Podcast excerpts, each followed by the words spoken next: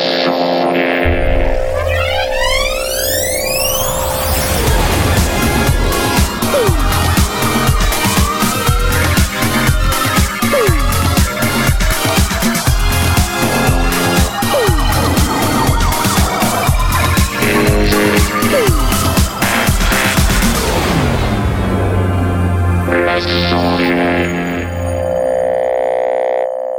bonsoir à tous et bienvenue dans les sondiers Ah, une soirée euh, très spéciale, placée sous le signe de la joie, de la bonne humeur, comme tout ce qui s'est passé cette semaine. Vraiment Ouais. génial, quoi. Et euh, avec moi ce soir pour présenter cette émission, nous avons Jay. Salut Ouais, t'as passé des bonnes fêtes de Noël? Ouais, un peu malade, mais euh, je m'en suis remis et puis c'était pas trop grave, donc plutôt bonne. Plutôt bonne. Où on est, euh, ce fameux euh, épisode de Red Look hein? Bah, euh, il arrive. Très Bientôt. bien. Merveilleux. Bienvenue à toi et merci. Merci à vous. Ouais. Évidemment, avec nous ce soir, comment ne pas parler d'Aurine? Bonsoir. Bonsoir Aurine, as-tu passé d'excellentes fêtes de fin d'année? Très calme, mais ouais. Très calme? Ouais, C'est-à-dire, t'étais tout seul? Eh ouais, j'ai rien fait. T'as rien fait? T'as jamais même pas fait, mangé? T'as même pas bu? Eh non, même pas. Même pas bu. Ce type est un asset. C'est fabuleux. il, euh, il est sans arrêt devant ses équipements, Il est resté son immobile studio. comme ça pendant 48 heures. Voilà, pendant 48 heures, pendant une semaine complète. Euh, il ne faisait rien du tout. Euh, merci d'être avec nous et euh, bienvenue. Bravo. Merci, merci. Avec nous ce soir également, nous avons Asmot. Ouais Ouais, trop Ouais. génial. Et les fêtes de fin d'année chez toi, ça s'est bien passé Bah écoute, ça a été ouais, meilleur vœu à tout le monde, meilleur vœu à toi Knarf. Hein. Ah, Euh, meilleur vœu, meilleur voilà. vœu, J'ai Année pas de normale. sample de Allez, vache. normal à toi, ouais. Voilà, Oui. moi j'ai plutôt coutume de dire année normale. Pourquoi je dis année normale? Parce que tous les ans c'est la bonne année, donc c'est la norme. T'as bien raison. Euh, alors cette année j'ai une petite, euh, j'ai un petit changement plutôt que de dire euh, année normale, je, je, je dis bon année euh, un peu meilleure que l'année dernière. Voilà. Juste vrai. un peu parce que sinon si c'est trop meilleur, il n'y a pas de marge de progression pour l'année suivante. C'est ça. Euh, donc comme je suis un mec sympa, je vous souhaite une année un peu meilleure que l'année dernière et euh, de préférence euh, l'année prochaine elle sera encore un peu meilleure, un peu meilleure, un peu meilleure. Ce qui fait que si elle est déjà très bonne, c'est super, non? C'est vrai, c'est vrai. Voilà, non, non, non, si, cela. si, si, tu, tu as raison, c'est Ouais. une bonne philosophie de vie. Voilà. C'est c'est- voilà. Donc euh, année un petit peu meilleure que l'année dernière à tous. Pour Blas, ça va être compliqué Bien, parce qu'il est immortel, donc euh, Voilà, bah oui, c'est fatalement. D'ailleurs, Blas n'est pas avec nous ce soir Non. parce qu'il est encore sur la route. Euh, Ouais. Il était aujourd'hui euh, On va pouvoir parler. sur la route, donc on va pouvoir parler et il sera peut-être avec nous euh, plus tard dans la soirée, mais honnêtement, j'en doute étant donné que comme il est très vieux, il va être fatigué. Il va, aller- il va avoir besoin d'aller dormir. J'espère qu'il nous écoute et que euh, il est, euh, il est désormais complètement dégoûté. Voilà, tant pis On pour lui fait des bisous. T'avais qu'à être là. Ce soir, l'émission, euh, puisque voilà, c'est tout. hein, on est, on est que quatre. Euh, mais bon, le service c'est- minimum. les, les meilleurs d'entre nous euh, sont restés. Euh, ce soir, l'émission va tourner autour d'un thème euh, très intéressant. C'est le meilleur home studio. Et euh, avant de parler du meilleur home studio, comme d'habitude, on va vous parler des news du marché. Et j'ai envie de passer la parole à Jay parce qu'il me meurt d'envie de vous parler euh, de, de, de- de magnifiques petites choses qu'il a vues dans les news du marché. Bah, dans une semaine et demie, ça va être les Winter Nap. Et oui, Donc euh, il y a plein de choses qui vont qui vont sortir et plein de choses qui sont qui sont en train d'être teasées. Ouais. Et on, et on a un teasing de ouf depuis euh, une semaine. C'est un revival du Korg Harp Odyssey.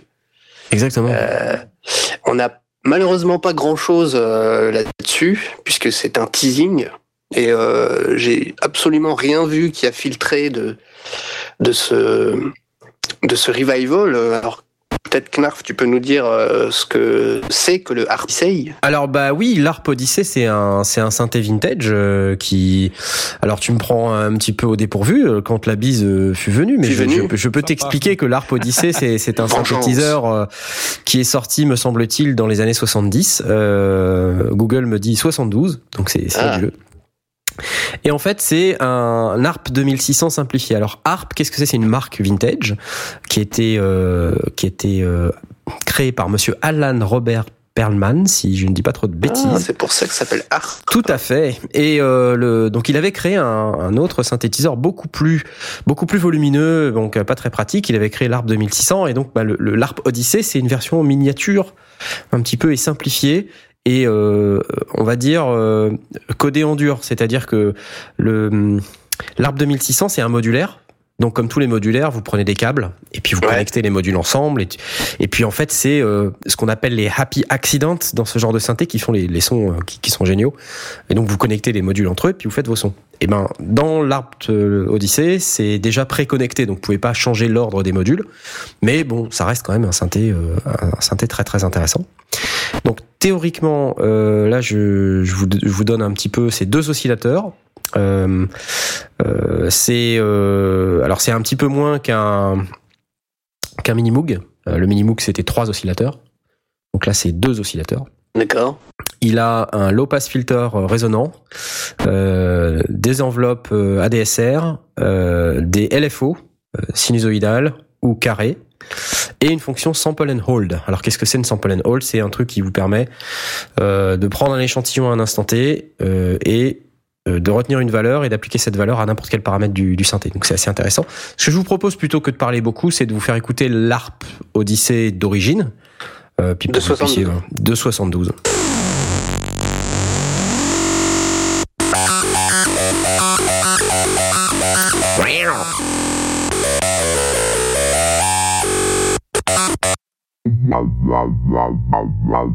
Et ça peut faire des, des sons comme ça, qui font waouh waouh waouh qu'on peut reproduire avec la bouche. Un mec enfermé dans un bocal, non? Ouais, c'est ça. tu peux faire des mecs enfermés dans des bocaux.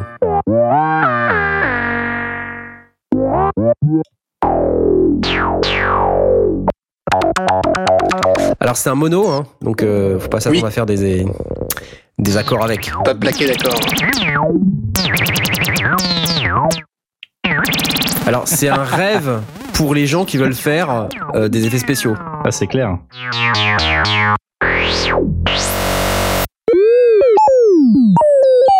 C'est rigolo, non? C'est vachement marrant, ouais. Il y les vaisseaux des des années 60. Alors, ce qui était bien dans ce synthé, alors c'est un synthé qui fait que 3 octaves euh, euh, en termes de nombre de touches, mais c'est surtout qu'il avait pas mal de sliders en face avant. Et ces sliders euh, sont tous équipés de petites LED colorées. Donc c'est- rigolo parce que c'est des sliders qui sont allumés. Donc les petits boutons sont allumés, donc c'est rigolo. Bref, alors on va pas passer la soirée sur l'ARP Odyssey, mais c'est juste pour vous dire un synthé vintage de plus à rajouter à la longue liste des synthés vintage euh, qui, qui Voilà, ressortent. Ça sera un revival, donc, euh, comme, euh, comme Korg euh, sait bien les faire avec, avec son, son concurrent Moog. Il y a Mhm. beaucoup de, de revival qui se sont faits ces derniers de. Ouais, ben on parlait là pendant avant qu'on commence l'émission, on parlait du Sub 37 de de Moog.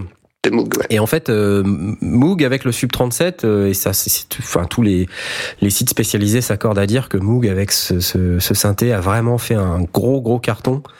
Euh, ils ont vraiment reproduit le l'esprit des synthés Moog avec euh, vraiment le, le son Moog qui est qui est, qui est vraiment présent dans cette machine. Donc l'ARP Odyssey, euh, c'est Korg évidemment, euh, donc c'est pas tout à fait, euh, c'est pas tout à fait Moog, Euh, mais on peut voir qu'il y a quand même une résurgence de toutes ces machines un peu vintage. Et beaucoup de gens sont après ces sons et vraiment voudraient avoir tous ces synthés vintage, c'est magnifique, sauf que ça coûte extrêmement cher. Je regardais l'autre jour sur eBay, c'est dans oui. les 3000 dollars un ARP. C'est un truc Oui, de fou oui, quoi. quelque chose comme ça. C'est à portée de toute bourse. Voilà. Alors euh, du coup, on a une résurgence, comme euh, on disait, de, de ces machines. Par exemple, euh, Korg l'a fait avec le MS20 euh, Mini. Mm. Le seul problème, c'est que c'est évidemment mini, donc c'est avec des touches qui sont pas pas super. Et cela dit, bon. D'ailleurs, j'ai entendu une rumeur comme quoi il y avait peut-être à avoir des mini touches sur l'Arp Odyssey. Ah je, ne sais, je ne sais pas où tu as vu cette rumeur, mais moi je n'ai abs- absolument rien vu. Euh, rien du tout qui a filtré de, de, Ouais, bah, j'ai écouté sur qu'ils vont faire. euh. J'ai écouté sur Sonic State euh, parce que je suis abonné au podcast et euh, il parlait justement que peut-être il y aurait des, des mini touches. Ça, ça a fuité et ça serait des mini touches. Si c'est le cas, c'est vraiment chiant parce que c'est quand même pas terrible les mini touches. C'est trop Voilà, petit. voilà. Bah c'est ouais, et puis c'est pas le même feeling, hein, c'est c'est clair. Mm. Cela dit, voilà. Très bien, merci. Euh, ça sort quand? Tu sais ou pas? Bah pour le, c'est annoncé pour le Winternam là dans, dans une semaine et demie là, une- dans 10-12 jours. là. Ça commence le 22 si je dis pas de bêtises. Ouais, Donc le 22. euh, 22 janvier Voilà, à 22 janvier. Anaheim, en Anaheim en Californie.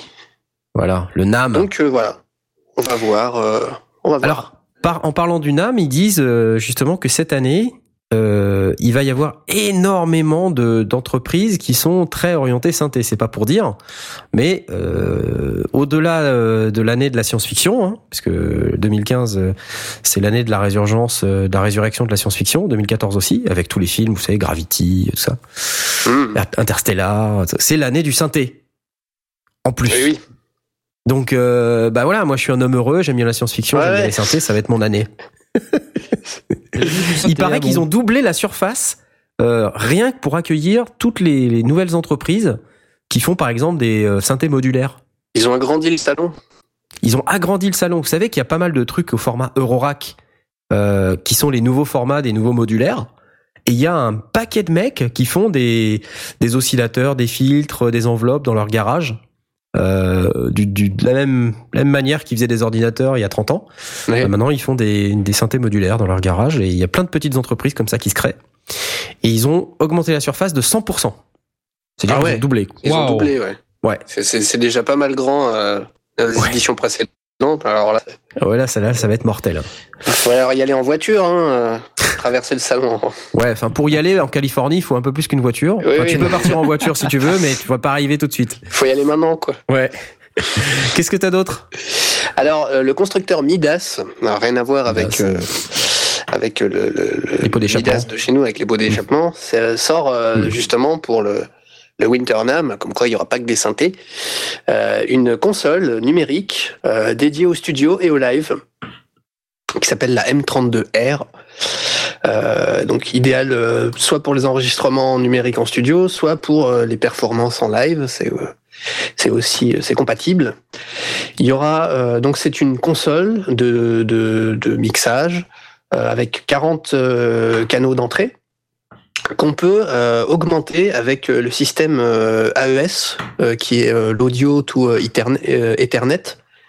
Donc c'est du réseautage en fait par par câble Ethernet. On peut étendre ces 40 euh, canaux jusqu'à 96 euh, entrées et 96 sorties. Avec des faders motorisés, ça c'est bien les faders motorisés. J'aime beaucoup les faders motorisés. Euh, ça peut se brancher en USB, donc c'est aussi très pratique pour pour les home studios. Euh, une euh, une possibilité de contrôler euh, le, cette cette console euh, via une application pour iPhone et iPad. Mmh. Donc euh, voilà, c'est du sans fil, euh, c'est une télécommande, un remote control qui va permettre de contrôler cette euh, cette petite euh, Alors, cette Midas petite table. a été racheté par, euh, par là, je crois qu'il y a deux ans ou trois ans. Ah bon? Oui, Je ne savais pas. oui, oui, monsieur. D'ailleurs, dans toutes les, euh, les consoles Behringer, maintenant, t'as des, des préamplis Midas. Et oui, on avait parlé de cette interface qui a des préamplis Midas, là, justement. Et la bonne raison, la raison pour laquelle il y a des préamplis Midas, c'est que c'est une propriété de Behringer. Ah, Eh oui eh bien Comme tu quoi. en apprends une bonne. Et oui, et Je comme quoi, euh, tu vois, mais en fait, ce qui est bien, c'est que Behringer euh, veut se débarrasser depuis des lustres de sa, sa, sa mauvaise image de, de console bas de gamme. Euh, et donc, euh, ils ont racheté Midas. Et ils ont profité euh, de la R&D de Midas pour pouvoir euh, créer des nouveaux produits, notamment la X32. Donc, j'imagine que cette console, c'est quelque part la version un peu high level de la X32. Oui. Bah, étant donné que ça s'appelle la M32, euh, Et ben voilà. à mon avis, euh, voilà. Par contre, tu, tu parles de home studio, c'est pas un peu violent pour du home studio? Oui, C'est en termes c'est de du- prix et de, de spec. euh, C'est du, c'est du studio. Euh, C'est combien déjà? Combien ça coûte? 2990 dollars. Non, mais c'est pas hyper cher pour une console euh, de, de cette taille. Enfin, je veux dire, euh, on parle quand même de 40 euh, canaux. C'est pas hyper cher. extensible en Ethernet avec Et a un priori, écran, euh, euh, pas mal de faders motorisés et tout, c'est quand même pas mal, hein. Un écran, euh, comment, euh, un écran numérique aussi de, de Mhm. contrôle avec euh, bah, tout ce qui est euh, euh, le comment le- le- les signaux pour voir si on clip. euh, C'est toujours impressionnant les, les machins avec euh, les, les consoles avec des, trucs qui brillent. C'est classe. Ouais, en plus elle est toute noire, donc il y a toutes les couleurs, toutes les lumières des boutons qui ressortent bien et tout. Ouais, c'est cool, ouais. Ça me rappelle un peu, alors en plus petit, la, la DM2000. Euh, la DM2000, la DM2000 de Yamaha, pour ceux qui Yamaha. connaissent. Euh, qui est... Alors la DM2000 est un peu plus grosse. Hein. Un peu Et plus elle, est un grosse, peu, ouais. et elle est un peu plus chère aussi. Mais c'est euh, ouais, c'est une de ces consoles qui voilà qui qui, qui commence à, à envoyer du bois quoi. Donc la M32R, Sur la M32R, il n'y a pas non plus, enfin il n'y a pas de le petit bouton euh, rotatif, c'est pour naviguer dans les dans les dos. Oui, Ouais, le, la Jog Shuttle, hein. Voilà. ouais. Ça c'est un peu dommage. Il manque un peu de transport. Ouais, ouais. Alors après peut-être que c'est euh, il y a des boutons spécifiques pour pour naviguer euh, dans, dans les dos, mais euh, c'est pas avec Alors, une molette. En fait, le truc, c'est qu'il y a beaucoup de, il y a beaucoup de gens qui commencent à avoir du matériel un peu euh, hardware euh, dehors. Euh, là, on va en parler peut-être pendant notre euh, discussion sur le meilleur home studio. Ouais. Mais quand on a pas mal de, de matériel comme ça, avoir juste une carte son euh, qui qui, qui a quelques entrées, parfois ça peut ne pas suffire parce que les synthés ou n'importe quel boîtier qu'il faut connecter en général vient en stéréo, donc ça vous consomme déjà deux entrées. Mhm. Quand vous avez une console comme ça qui arrive avec un nombre de canaux euh, assez hallucinant, bah déjà vous pouvez commencer par les, les mixer en- ensemble avec euh, les fonctions intégrées de la console. Ça rentre, euh, d'ailleurs ça, ça fait carte son ça, hein, on a dit. Je- Euh, oui, enfin, il y a des pré-remplis, donc euh, j'imagine que. est-ce que ça, est-ce que ça fait carte son pour ta, pour ta, pour ta machine hein? Est-ce que ça, se branche en USB alors ça se branche en USB Oui, non, mais ouais. ça veut pas dire que ça veut pas Ah dire ouais, que vois. Oui, oui, l'audio. 32 par 32 channel USB audio interface. D'accord, ok. Donc 32 par 32 channels, euh, ouais, c'est pas mal. Hein. Ouais. ce qui veut dire que en fait déjà fait, bien. Euh, tu as moyen d'avoir euh, bah, 16 mm, signaux stéréo Ouais. qui vont être véhiculés euh, depuis cette console jusque dans ton ordinateur. Mm. Là, ça commence à être sympa parce que Hmm. aujourd'hui, avoir des consoles, enfin des interfaces audio en rack qui ont euh, 16 canaux stéréo, enfin 32 canaux, ça faut déjà y aller quoi. Ça coûte un certain prix déjà. Et en plus de ça, ce qu'on est en train de dire, c'est que tu as les faders, les fonctions de mixage et tout ça et tout ça quoi. Et il y a 25 euh, bus. Ouais. En plus. C'est bien. Parmi J'ai déjà les- une voiture, hein, donc j'ai pas besoin de. Pardon. Voilà. Euh, Alors, désolé, je suis enrhumé. Je sais pas si ça s'entend. Ça arrive. Midas M32R. Ouais. Donc moi je dis, c'est effectivement pour du home studio, ça peut, ça peut euh, être un peu violent. Euh, bon, 2900 dollars, tu nous as dit. Ouais, 2990. Donc 3000 quoi. Ouais. 3000 dollars au prix où est le dollar. euh, bon, c'est ça, ça va. C'est pas. Mais après, si on bourlingue et qu'on fait beaucoup de scènes euh, et en même temps du studio euh, et qu'on est musicien euh, et ingénieur du son euh, et tout ça, Ouais. ça peut être euh, ça peut être pas mal. Ouais, ouais, c'est clair. C'est clair. Ok, super. Merci beaucoup. Donc pour la M32R, on va passer à Asmot, euh, qui va nous parler de ses news du marché. Ouais, voilà. Alors, euh, j'ai- remarqué euh, deux trois petits trucs. Alors, pour commencer, euh, alors twi- twistedtools.com propose en fait euh, 10 kits euh, de batterie euh, gratos, Ouais, cool. comme ça en fait. Voilà, 10 kits de, de batterie gratos et un template les murs. Alors, euh, pour ce qui est des, des kits de batterie, il y a 80 fichiers web à télécharger sur leur site. Euh, du coup, c'est c'est plutôt cool. Euh, alors, je j'ai pas eu l'occasion de les tester encore. Euh, je saurais même pas vous dire si c'est du comment dire, si c'est des samples de de vraies batteries enregistrées ou si c'est du du virtuel. Euh, Twisted Tools, je crois que c'est des gens qui font entre autres des euh, des choses qui fonctionnent avec Reactor de Native Instruments. Oui, complètement. Oui, c'est ça. Voilà. ça, ouais. Donc il y a fort à parier que ce soit des euh, que ce soit pas des samples de batterie euh, euh, enregistrés sur des, des vrais fûts. Ceci dit, euh, c'est gratuit. Donc euh, du coup, euh, ben euh, C'est pas bien. grand chose d'essayer quoi. C'est Voilà. clair. C'est clair. Euh, donc je pense que d'ici la semaine prochaine, je, je, je, ferai, je ferai des petits tests parce que c'est vrai que là je m'étais réinstallé, euh, comment ça s'appelle, euh, euh, Easy Drummer Lite euh, parce que je, Mhm. je, je voulais essayer. C'est vrai que c'est un peu faible, Mhm. donc euh, pourquoi pas, euh, pourquoi pas essayer ça. Voilà, donc merci twistedtools.com. Merci, Twisted Tools. Voilà. Euh, une deuxième news. Alors euh, Gibson, Gibson, euh, grande euh, entreprise qui fabrique des guitares de légende, euh, dont je suis assez aficionados, euh, se lance dans la création de microphones. Alors euh, ils ont créé pour ça une boîte qui s'appelle NIT, microphone, NIT, N-E-A-T. Euh, donc pour l'instant, alors c'est une annonce, hein, les, les, les produits sont pas encore sortis, euh, mais ils prévoient déjà deux micros, donc euh, le, le King Bee, un micro à large diaphragme, et le Worker Bee à moyen diaphragme. Donc je je je sais pas si vous avez déjà eu l'occasion de voir les, les la tronche de ces micros. Allez les voir. On a tweeté le lien. J'espère qu'ils seront, j'espère qu'ils auront un meilleur son que que le- leur tronche en fait, parce que sinon c- on est mal barré en fait. Alors, vrai sont porte leur pour, nom, hein. pour les, pour les auditeurs qui nous écoutent, euh, alors euh, le, le micro il s'appelle King Bee, Bee comme une, une abeille. Une abeille, et en fait, ça, ouais. si tu si tu regardes le micro, ben t'as l'impression de regarder une espèce d'abeille. Euh, voilà, c'est des bandes noires et jaunes.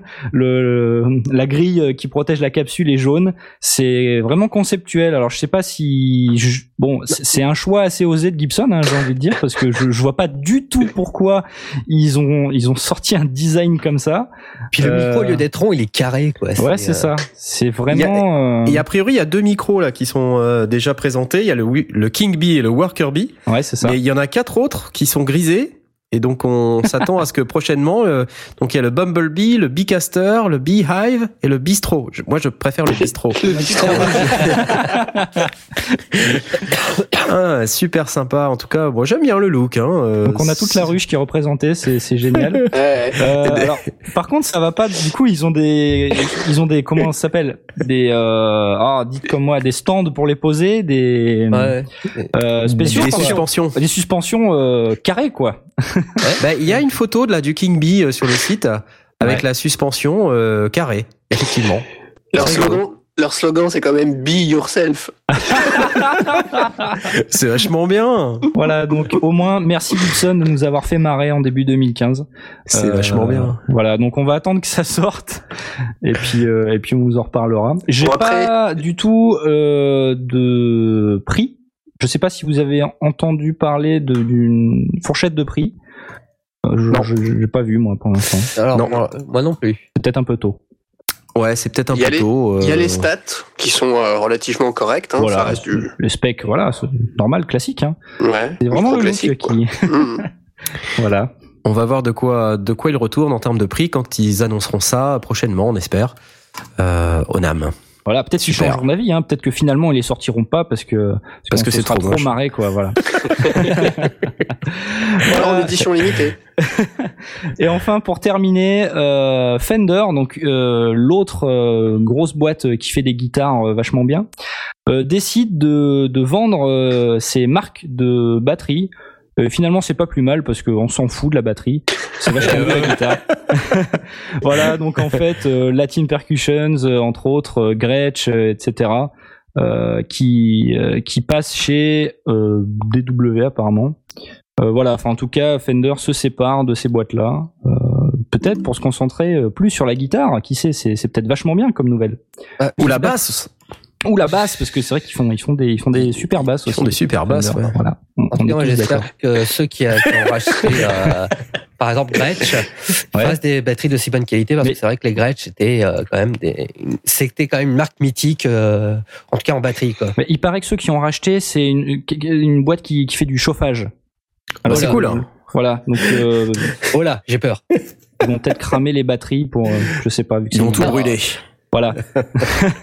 Donc c'est D- c'est DW Drums en fait qui a qui a racheté a priori euh, euh, ces marques là. Voilà. Ok. C'est bon. pour moi.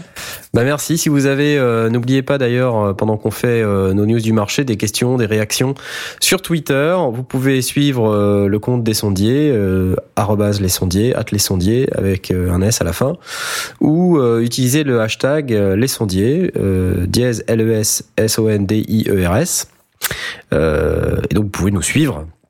Et nous allons jeter un œil sur Twitter et vous répondre si vraiment euh, votre question vaut le détour, hein, parce qu'on va pas tout répondre. Il y a énormément de gens qui nous qui nous écoutent ce soir, des milliers, des milliers, des milliers de personnes. Ouais, hein, ouais, qui, on euh, croule sous sont les questions là. Très très fatigués par euh, la marche républicaine. Euh, Ils sont tous rentrés à la maison. Ils disent pouf, on va écouter les sondiers. Et donc là, on est euh, over over bouqué de la mort. Euh, D'ailleurs, même nous les sondiers, on est tellement bouqués qu'on est même pas tous là. Vous voyez. Donc c'est Ouais. génial ça. Alors news euh, de oui. Tom Dandé nous dit à propos du bille, vivement l'édition frelon asiatique. Excellent. Merci. Tant que c'est pas le chikungunya. Euh, Ah là là. Moi, j'avais deux news. La première, c'est euh, une nouvelle interface de Steinberg qui s'appelle la UR12. Euh, alors, ça m'a bien plu parce que je me suis dit, euh, bah voilà une petite interface qui est, euh, bah voilà, qui est, qui est, qui est, qui est sympa, pas sympa tout plein, euh, pour pouvoir sonoriser un PC. euh, c'est une petite interface qui dispose d'un ampli micro. Euh, c'est une entrée-sortie, ça se branche en USB, c'est tout simple. Euh, c'est bon Steinberg qui produit, donc on peut être à peu près certain que ça va fonctionner avec euh, avec les produits Steinberg. Ah, Euh, ce qui est pas mal, c'est que ça fonctionne en 24 bits 192 kHz. Ça c'est bien. Euh, c'est ouais. bien ça. Ça, ça commence vraiment à, envoyer du bois là. hein. Si vous voulez vraiment avoir un enregistrement euh, très pro, euh, vous pouvez avoir maintenant euh, pas mal de, enfin, sampling rate qui est vraiment sympa. Ils nous disent qu'ils ont un, un ampli, préampli euh, classe A pour euh, brancher les micros. Euh, et surtout, c'est connectable à l'iPad. Euh, C'est-à-dire que quand Oh. on se Ah, connecte c'est à pour ça que l'iPad, t'en parles. non, non, pas spécialement, mais euh, quand c'est connecté euh, avec Cubasis ou d'autres euh, d'autres applications, euh, bah ça, on arrive à, se connecter à l'UR12. Euh, donc c'est c'est plutôt sympa. Euh, je crois que c'est c'est plutôt pratique. Il y a une fonction euh, de latency free monitoring. Hein, on parlait lors de l'émission monitoring euh, de pouvoir avoir du, du monitoring zéro latence. C'est powered par USB. Donc c'est franchement USB ou adaptateur d'après ou adaptateur, voilà, c'est ça, ouais. Et euh, un petit truc qui est, qui est intelligent. Euh, alors sur d'autres interfaces plus chères, c'est par défaut et puis il y a des moyens de router les, les signaux. Mais euh, là, ce qui est plutôt assez intelligent, c'est qu'ils ont une fonction qu'ils appellent la fonction loopback, qui permet de de faire du, du streaming euh, vers vers Internet. Mais c'est surtout le, le point, c'est surtout que tu peux euh, prendre rentrer un signal dans dans le in et le merger avec le signal qui est produit par euh, par ton ordinateur et donc tout ça peut être streamé dans un seul signal vers euh, vers le le, le produit de streaming que tu utilises. Ça peut être évidemment euh, Synops Live par exemple ou ça peut être autre chose. Et je trouvais ça plutôt euh, plutôt intelligent. Et il y a une version de Cubase AI qui est incluse. Euh, donc c'est la la- l'entrée de gamme qui, est, qui est assez limitée mais qui permet quand même de travailler, euh, qui est incluse avec le truc. Et tout ça pour euh, la modique somme. Euh, alors j'avais pas le prix euh, officiel, mais je suis allé regarder chez Thomann. C'est 113 euros. Oh bah oui. Ah oui, ça, Ça vaut va, pas très cher, bien, hein, franchement. Effectivement. Ça vaut pas cher. Alors c'est pas pléthore d'entrée-sortie, hein, faut pas s'attendre à un truc. euh, mais euh, bon, bah voilà, moi j'ai trouvé ça plutôt euh, plutôt pas mal. C'est une bonne idée. Une bonne idée. En plus, Voilà. d'après ce que je vois sur le site, euh, si tu l'achètes, euh, t'as as une jeune fille blonde qui vient chanter dans ton salon. c'est ça, Ou ouais. alors ouais. t'as une brune qui vient de faire du skateboard avec toi, c'est bien. Ouais. je vous la conseille à tous. Moi aussi, je vous conseille la brune avec le skateboard, particulièrement. Euh, bon, par contre, le gros chinois qui est en bas de page, non. On n'a pas envie. ok, la suite. Ça dérape complètement. Euh, bon, ma deuxième news, c'était un, un VSTI, un instrument VST gratuit que que j'ai vu passer il y a quelques quelques semaines, quelques jours, qui s'appelle le Dexed ou D E E. Et euh, en fait, qu'est-ce que c'est que ce machin? C'est Un synthé. un, un synthé, évidemment, puisque forcément, moi, je suis très synthé. Mais c'est un synthé qui est à la fois, euh, en fait, qui va reproduire les patchs euh, du fameux Yamaha DX7, et puis surtout qui va servir, si vous possédez un DX7, d'éditeur. Donc c'est Oh. super génial. Donc il va être capable d'aller se connecter au DX7 en MIDI, et puis d'envoyer des signaux 6x euh, pour pouvoir éditer les patchs et puis pouvoir euh, les avoir sur l'écran. Donc pour un synthé qui est vieux comme ça, le DX7, euh, pouvoir disposer d'un éditeur qui en plus est gratuit, c'est juste exceptionnel. Et je ne résiste pas au plaisir de vous faire écouter le, le DXD.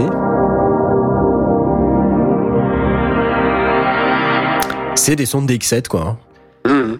Donc c'est euh, si- c'est des six opérateurs euh, à modulation de fréquence. un autre. Allô? Allô?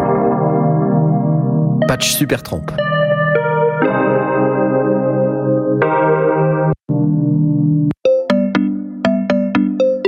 Ça, c'est un peu vieillot. Oui Pour les pianos électriques, le DX7, c'est, c'est mythique. Ah, c'est pas mal, ouais. Ouais, il est beau celui-là. Ça, c'est gratos. C'est gratos, ouais. Ah, c'est cool. Et si on n'a pas de Yamaha DX7 Bah, ça, marche quand même.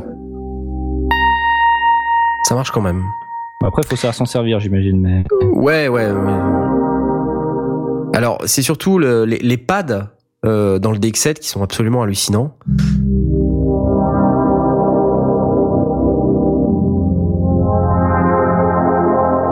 Évidemment, en plus là, il a mis de la reverb. C'est d'enfer, quoi.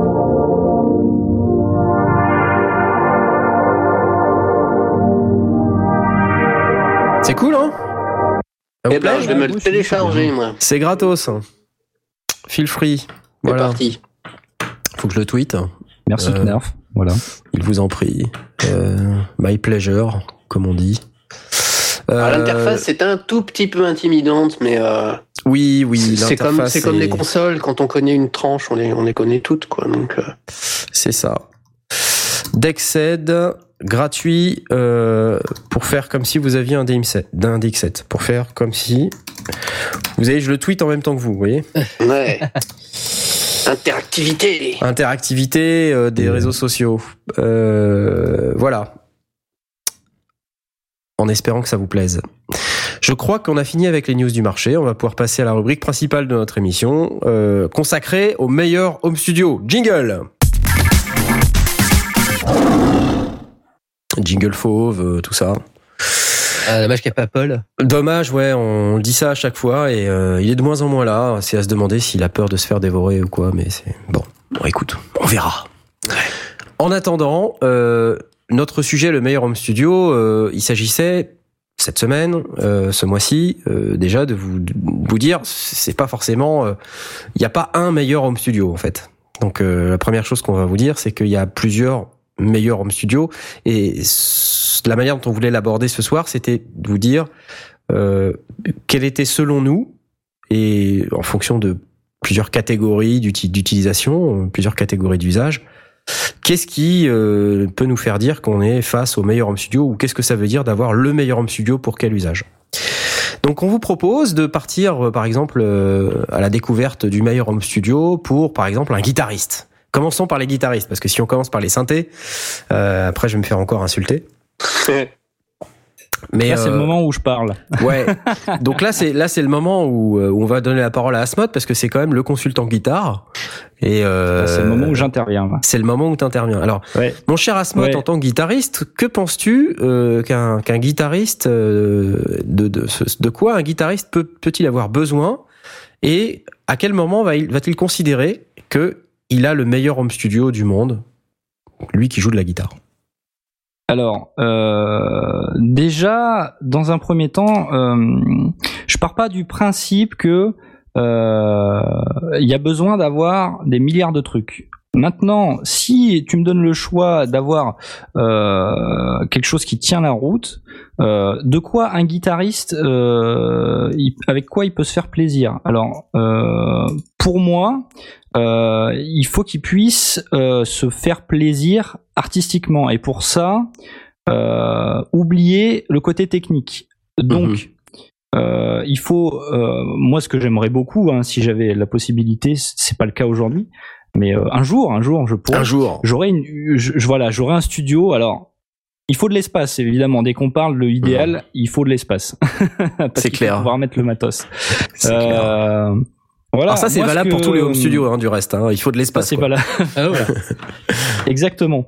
Alors, euh, moi, ce que je verrais bien en tant que guitariste, c'est déjà euh, plusieurs types d'ampli, d'ampli, en fait. Euh, un, au moins un modèle représentatif de chaque marque d'ampli. Donc, par exemple, moi, je sais que j'ai un Vox euh, AC15. Bon, bah voilà, j'ai déjà ça. Mhm. Euh, Peut-être un Fender euh, Twin Reverb, euh, un Marshall Plexi. euh, Ouais. voilà.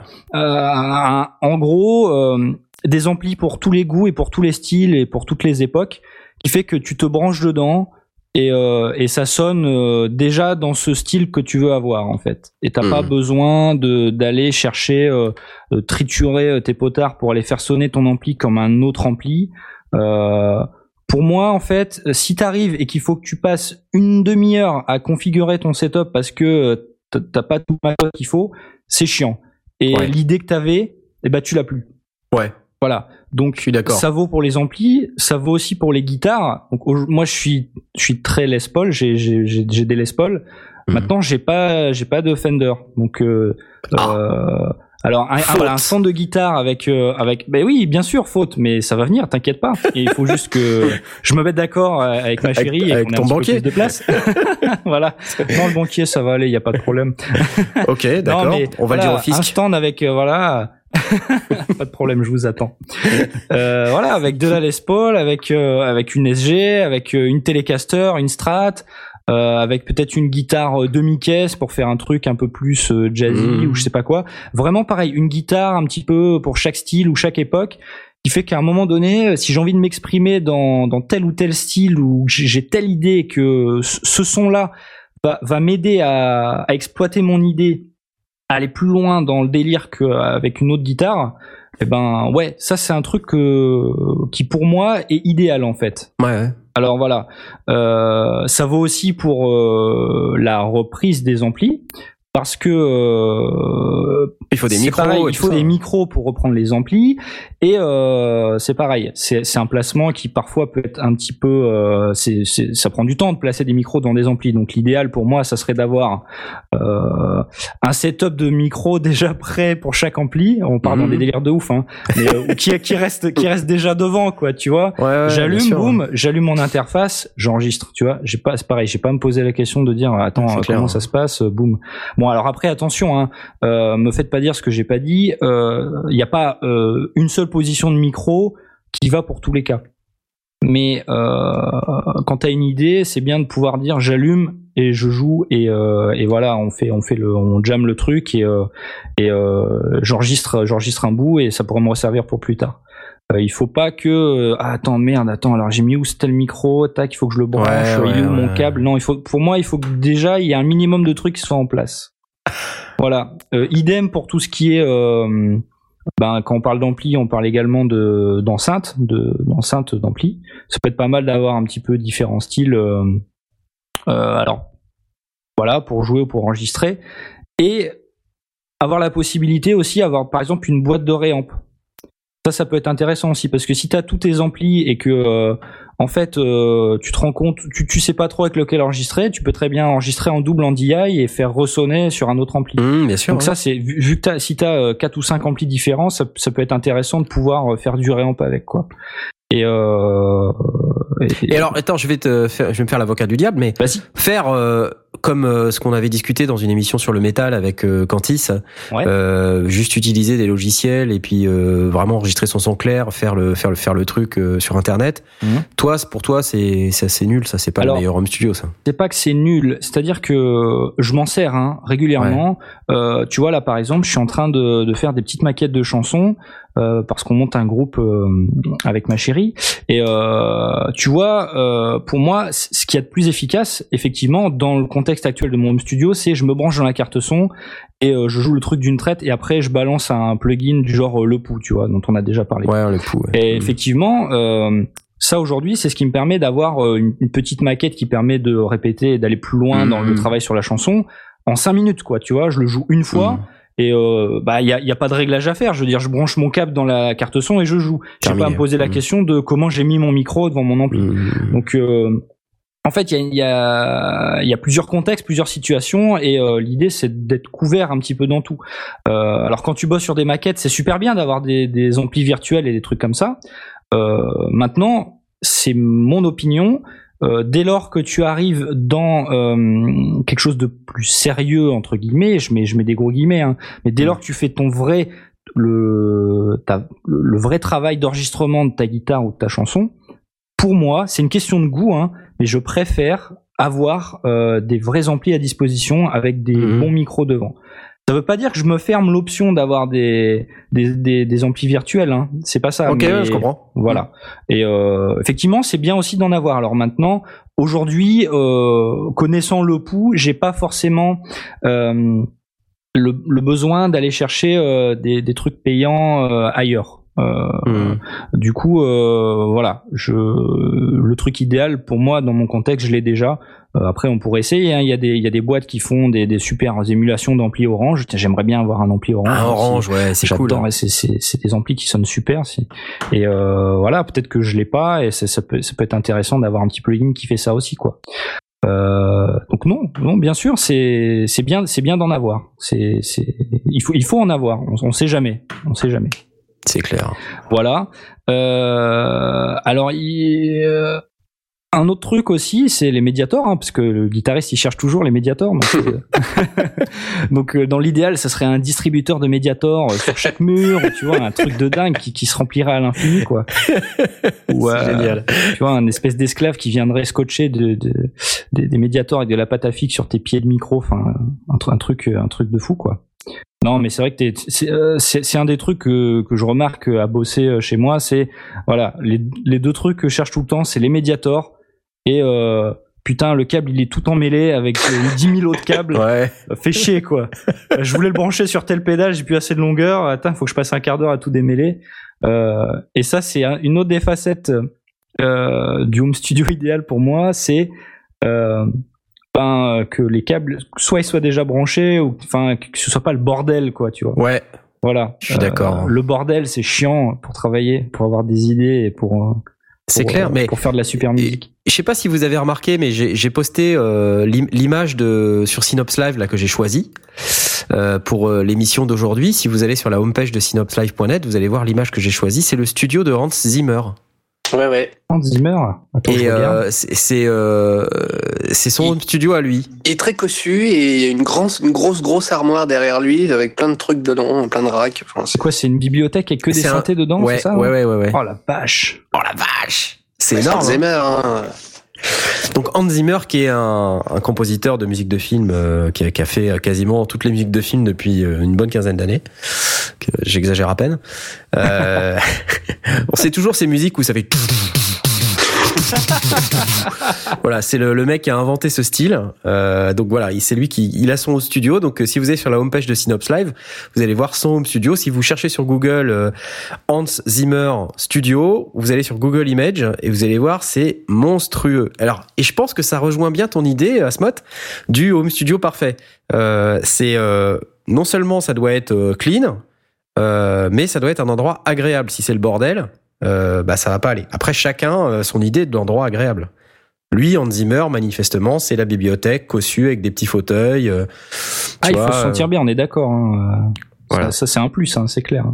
Là, je regarde des photos, c'est vraiment les fauteuils en velours. Ouais, c'est ça. Ah, c'est Ouais, incroyable, hein. C'est un peu maison se- close, quoi, tu vois. euh, Pas mal. Ouais, c'est ça, ouais. Ouais, ça- on se croirait dans une vieille maison, c'est euh, de Bourges des années euh, voilà du 18e ou un truc comme ça quoi. C'est super cossu. Et il y a une vidéo euh, sur YouTube euh, où il explique un peu son setup euh, et tout ce qu'il a. C'est un truc de fou. C'est un truc de fou, Ça exactement. fait rêver. Donc après, comment à notre humble niveau peut-on appliquer ces principes de manière à pouvoir se sentir bien dans son home studio? Tu vois, enfin c'est les câbles, c'est un que tout soit branché. euh, tu vois, des fois, s'il s'agit de claquer 50 euros de plus dans des câbles, Ouais. parce que euh, au moins, bah, et ce sera des câbles qui vont rester, même si tu as toujours besoin d'autres câbles pour brancher d'autres trucs. Mais avoir des trucs qui sont déjà branchés, bah, l'air de rien, ça va aller plus vite quand tu vas vouloir enregistrer. C'est Bah, tu vois, un des, un des conseils que tu as donné dans une dernière émission, là, c'est avoir des câbles de couleurs différentes. Bah, ça, Mhm. la prochaine fois que je commande des câbles, je le fais, quoi. Bah ouais. Parce que, putain, c'est vrai que quand ils sont emmêlés, au moins, tu retrouves direct celui Tu que tu retrouves, veux, ouais, tu sais exactement où ils sont, exactement. Ouais. Mais Donc, ils sont toujours pratique. hein. emmêlés, mais au moins, tu retrouves le bon tout de suite, quoi. C'est ça. Et euh, bon, euh, après, euh, t'as des jaunes, des rouges, des noirs. Après, ces couleurs-là, des verts, des bleus. euh, c'est c'est c'est c'est vrai que si t'as d'autres trucs à mettre, euh, bon bah t'es toujours obligé de Ouais. revenir sur les mêmes couleurs. Mais bon, au moins, c'est pas que des noirs. Voilà. Exactement. Ouais. Non, Alors, mais- euh, quoi d'autre? Bah quoi d'autre euh, Quoi d'autre? Écoute, c'est déjà pas mal.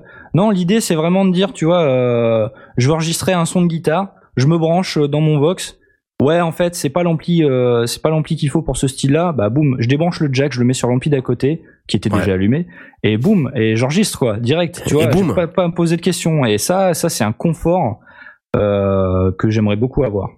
C'est idéal pour moi. Ça présuppose que dans ton home studio, euh, t'as l'acoustique qui va bien parce que Oui. tu vois, c'est Et ça, je pense que ça, c'est le home studio idéal pour tout le monde, sauf peut-être pour les mecs qui font du synthé. ah ouais, c'est avoir une acoustique idéale, effectivement, c'est être isolé de l'extérieur, c'est pas avoir de reverb comme j'ai actuellement dans la pièce dans laquelle je suis. ouais, ouais. Euh, ouais, ouais, la- l'acoustique c'est hyper important, c'est clair, c'est clair. Ah moi j'ai besoin de lumière. J'aime pas être dans le noir. Enfin c'est pas que j'aime pas, mais c'est que j'ai- j'ai- j'aime bien avoir euh, à, à des moments de la journée quand il y a du soleil, j'aime bien avoir du soleil. Tu vois? Alors quand tu regardes le studio de Hans Zimmer, c'est un truc et il y a pas de fenêtre quoi. Ah oui, c'est totalement l'inverse, effectivement. Ouais. Tu vois? Donc euh, c'est cossu certes, mais moi je me sentirais pas bien là-dedans. Après, si t'as un bon éclairage, euh, tu sais, avec de la lumière blanche, enfin, tu vois, ce genre de truc. euh, Ah, j'ai besoin d'une vue plus que de lumière en fait. Ah, J'ai oui. vue. mais tu vois, je veux dire, t'es là, t'es en train de mixer un truc et t'es dans une impasse, tu sais pas quoi faire, tu lèves la tête, tu vois la montagne et là, euh, c'est Eh l'illumination. ouais, Mmh. exactement. Boum, ah ouais, il faut bouger de 2 dB, 2 dB ce potard-là. Exactement. bon, T'as gagné quoi. T'as tout compris. Je vois. Alors Donc, comment euh, tu t'enregistres du coup? Parce que tu dis ok, je, je mets le truc dans mon ampli et je m'enregistre, mais tu t'enregistres avec quoi? Bah, je m'enregistre avec des micros, bien entendu. Oui d'accord, mais après. Voilà. et après. Parce que attends, faut Alors- tout, faut tout couvrir alors- là les gars. hein. Alors du Attendez. coup, effectivement, tu as raison. Euh, tu as raison. Euh, si tu as euh, 5 amplis, 10 amplis avec euh, deux micros chacun devant, euh, si, si tu dis oh, allez, je change d'ampli, bah ouais, mais si t'as une carte son qui a que deux entrées, eh ben t'es dégoûté. Eh ben, faut voilà. quand même changer les câbles. Donc ouais, effectivement, une carte son euh, interface euh, avec euh, avec 1000 entrées. et 1000, 1000 préamplis de très bonne qualité pour seulement 50 euros. Euh, ce serait l'idéal. Euh, non, effectivement, si j'avais un peu de place, j'aimerais bien avoir ouais, ce genre d'interface comme ça qui a qui a euh, qui a blinde d'entrée pour pouvoir justement euh, soit faire euh, soit soit prendre euh, en situation plein de trucs en même temps, soit éviter de débrancher toutes les 5 minutes parce que faut l'avouer, c'est chiant de débrancher les câbles quoi. Et de les brancher et de les démêler encore une fois. On va toujours parler de démêler les câbles mais euh, C'est clair. hein. donc euh, ouais. Et euh, alors par contre des interfaces comme ça, il faut il faut savoir où les placer aussi quoi, parce que tu tu vas pas la poser euh, sur ton bureau et mettre ta souris dessus quoi, tu vois. Ça c'est des, des interfaces comme ça, à, je sais pas 12 16 entrées, euh, 30 euh, c'est des trucs rackables quoi. Donc euh, une armoire pour mettre des racks, ça serait bien.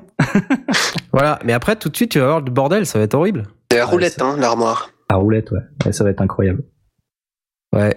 Euh, Et pourquoi pas une table de mixage du coup? Une table de mixage, effectivement. Alors, euh, pourquoi pas une table de mixage? Bah je, je Parce questionne. que. Parce que. non, en fait, aujourd'hui, aujourd'hui, je Pourquoi me pas pose une pas la question. euh, Une M32R Midas Ouais, bah ouais. M32R, bah tu vois, par exemple. Non, non, aujourd'hui, je me pose pas vraiment la question parce que je sais que ce serait superflu par rapport à ce que je fais. Maintenant, euh, c'est vrai que si t'as euh, de la place et, euh, et des gens qui viennent, parce que pour moi, enfin, ouais, pour l'enregistrement, ça va pas forcément me servir la table de mixage, effectivement. Sauf si t'es un groupe de potes et que tu veux, euh, tu veux enregistrer en live avec un mec qui bouge les boutons. Euh, ceci dit, pour faire pour faire le mix, euh, tu, tu parles d'une ouais d'une table de mixage qui pourrait se, se coupler à, au logiciel audio numérique, quoi. Ouais, voilà, enfin, ou, ou, ou alors bêtement, le logiciel audio numérique, pour moi, c'est juste le magnéto, quoi. Ah Parce qu'après tout le reste, moi, j'ai envie de boutons, j'aime bien les boutons. Ah oui, alors ça on est d'accord. On est d'accord parce que euh, c'est pas un truc de fétichiste, hein, mais euh, non, tu vois, j'ai installé le Tal Electro l'autre jour, donc le, Ouais. le synthé euh, Ouais. virtuel dont tu parlais dans un de tes tutos. Très sympa. Et euh, et ben euh, bon, l'interface ça va, elle est quand même c'est intuitif, mais Mhm. quand tu connais pas les synthés, c'est un peu chiant de tourner les boutons avec la souris et tout. Eh c'est pas ouais. hyper, tu vois. Ah Donc ouais. si t'as un vrai truc, des, des fois je me dis putain euh, bon euh, je suis pas hyper synthé, mais si je devais commencer le synthé, je m'achèterais bien un petit truc avec des boutons parce que c'est chiant, euh, c'est chiant de découvrir et de devoir bouger la souris quoi. C'est clair. Donc euh, ouais des boutons partout dans tous les sens quoi. C'est pour ça que j'aime pas les amplis virtuels. J'ai beaucoup de mal à avoir un son euh, qui me plaît en bougeant à la souris les boutons quoi. Même si les boutons ils ont le même nom que sur mon vrai ampli, je sais pas, c'est bizarre quoi. C'est pas pareil. c'est pénible, faut- hein. Il me faut plus Ouais. de temps pour avoir un bon son sur un ampli virtuel que sur un vrai ampli quoi. Même sur bien, un ampli virtuel de qualité. Donc c'est pour ça que je, je fais la bataille euh, aux trucs, euh, aux plugins, même s'ils sont bien, parce que euh, le hardware, t'as quand même un feeling qui est pas pareil. Voilà, Ouais, c'est clair. messieurs dames, en 2015, voici ma position. Les boutons, les boutons. Des boutons. Voilà. non, c'est c'est une bonne euh, c'est une bonne façon d'approcher le problème, je pense. Hein, c'est bon, après, euh, on va tous se retrouver un petit peu sur les mêmes principes. Le, le home studio, c'est celui dans lequel on va pas perdre du temps, c'est celui dans lequel on va pouvoir créer plus facilement, etc., etc. Après, quand on est guitariste, euh, évidemment, bah les guitares, bah, euh, forcément. clair. euh, Et les basses aussi, parce que c'est vrai que je parle de guitare, mais j'ai une basse aussi dans mon Bah studio, ouais. parce qu'on sait jamais, tu vois. Je, je préfère, euh, je préfère utiliser une vraie basse plutôt qu'un un instrument virtuel de basse. C'est con, c'est débile, mais euh, Ouais, voilà. ouais, ouais. Donc j'ai une basse, quoi. Alors en basse, euh, toi, t'es quoi comme basse? Qu'est-ce que- Euh, bah moi j'ai une Squire, donc c'est une c'est une firme de Fender, c'est une Mhm. jazz, euh, ouais c'est une jazz basse. euh, Ouais. Euh, ça sonne ça sonne bien, ça sonne très bien. C'est une vintage modified, donc c'est une série qui est qui euh, qui est carrément pas dégueu chez chez Squire en Mhm. fait. Je la conseille à tous ceux qui veulent une petite basse pas trop chère. Mhm. Voilà. Et sinon, si tu devais euh, avoir une meilleure basse, tu te tournerais vers quoi? Euh, but toujours Fender en fait. Enfin Fender du coup, parce que Squire c'est Fender, mais c'est Ouais. c'est- comme Epiphone et Gibson quoi. Ouais, ouais. Une ouais. vraie Fender, euh, ouais, une jazz bass, une précision, euh, euh, ouais, différents types, euh, une Rickenbacker. Ah une petite Rickenbacker, c'est un son qui est, qui est typique aussi ça. Donc euh, ouais, si je pouvais, ouais. Mais si c'est ça, c'est si j'étais un vrai bassiste aussi, parce que j'ai pas, j'ai pas non plus la prétention, tu vois, j'ai pas non plus la prétention d'avoir, euh, d'avoir des doigts de ouf. Maintenant, c'est sympa aussi d'avoir le matos. euh, quand quelqu'un vient chez toi et qui lui a la maîtrise des instruments parce que Ouais. ça peut l'inspirer aussi tu vois toi t'es t'es alors tu peux être guitariste mais euh, si t'as un home studio c'est quelque part t'es sondier avant tout et t'es pas tenu de maîtriser tous les instruments donc euh, maintenant euh, c'est bien de les avoir pour toi quand on a besoin dans ton boulot mais si- pas mal aussi quand t'as un pote qui sait mieux en faire et qui vient bah, t'as déjà le matos euh, pour, pour que ça lui serve quoi Ouais, c'est clair. c'est aussi aussi pour ça que j'ai ma, ma petite basse Mais dans pas mal de, enfin, pour, pour ce qui est instrument de musique, dans, dans un home studio, on est toujours à rechercher un son en particulier. Et c'est dingue ça. Dès que tu- dès qu'il va te manquer un son spécifique, tu peux plus rien faire. Et, et ça devient la course à l'échalote. Tu peux plus, tu peux plus créer, tu peux plus. Alors. C'est terminé. Alors en fait, en fait, euh, t'es un peu hypocrite là-dessus, Knarf. C'est pas que tu peux plus rien faire, c'est que tu te convaincs que tu peux plus rien faire. Ouais. Comme ça, il faut absolument que tu achètes le matos. Et absolument. Alors C'est qu'en ça. fait, tu sais très bien que tu peux faire sans. C'est vrai. C'est, c'est, par contre, pour la créativité et tout, c'est un peu chiant.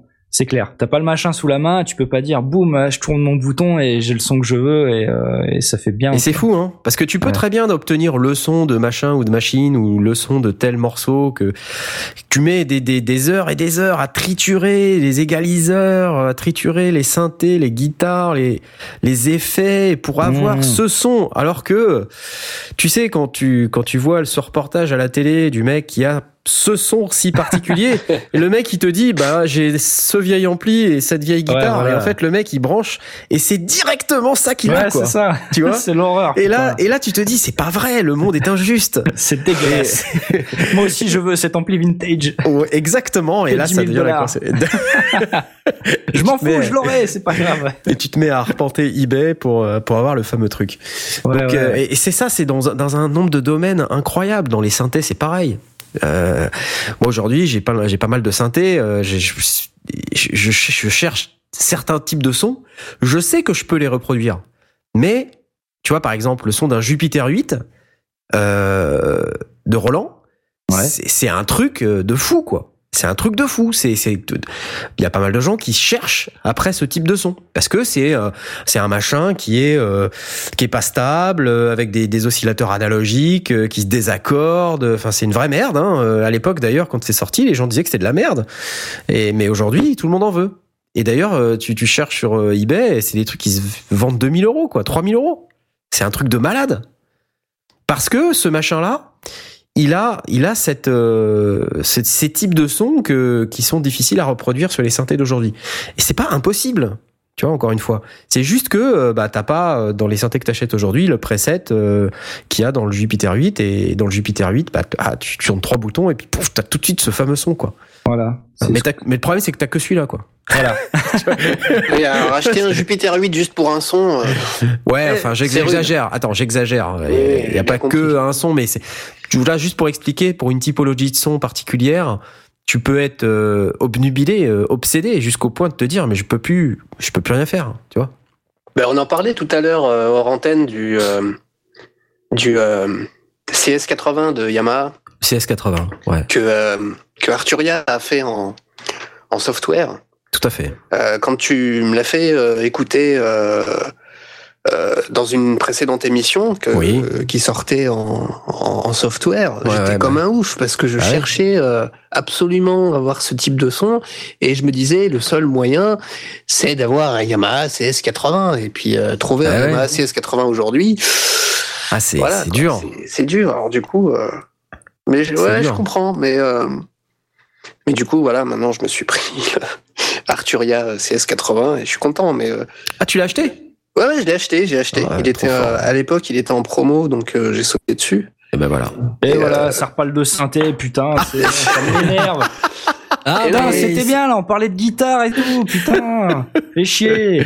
Non, mais Bon, c'est pour attends, dire que revenons. c'est pas- c'est pour dire que on parlait de typologie de son spécifique. Alors on parlait de synthé, mais ça marche aussi pour tous les autres Eh instruments, oui, bien j'imagine. sûr, bien sûr. Mais Ouais. euh, mais c'est c'est vrai que cette cette espèce d'envie d'acheter absolument ce qu'on a vu à la télé ou dans le reportage ou sur une vidéo ou qu'on a entendu à la radio ou ou, ou dans un podcast, euh, ouais, c'est tu peux pas tu peux pas passer à côté en disant oh je le ferai moi-même. C'est c'est Mais ça arrive à tous les home studistes. Hein. C'est Ouais. cherche pas, tu tu t'y échapperas pas.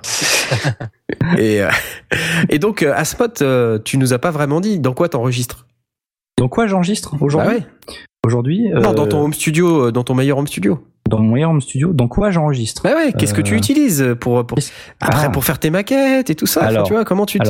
dans, dans mon home studio de de de, de, de, de ouf, j'aurais pas des Neumann parce que Ouais. fuck.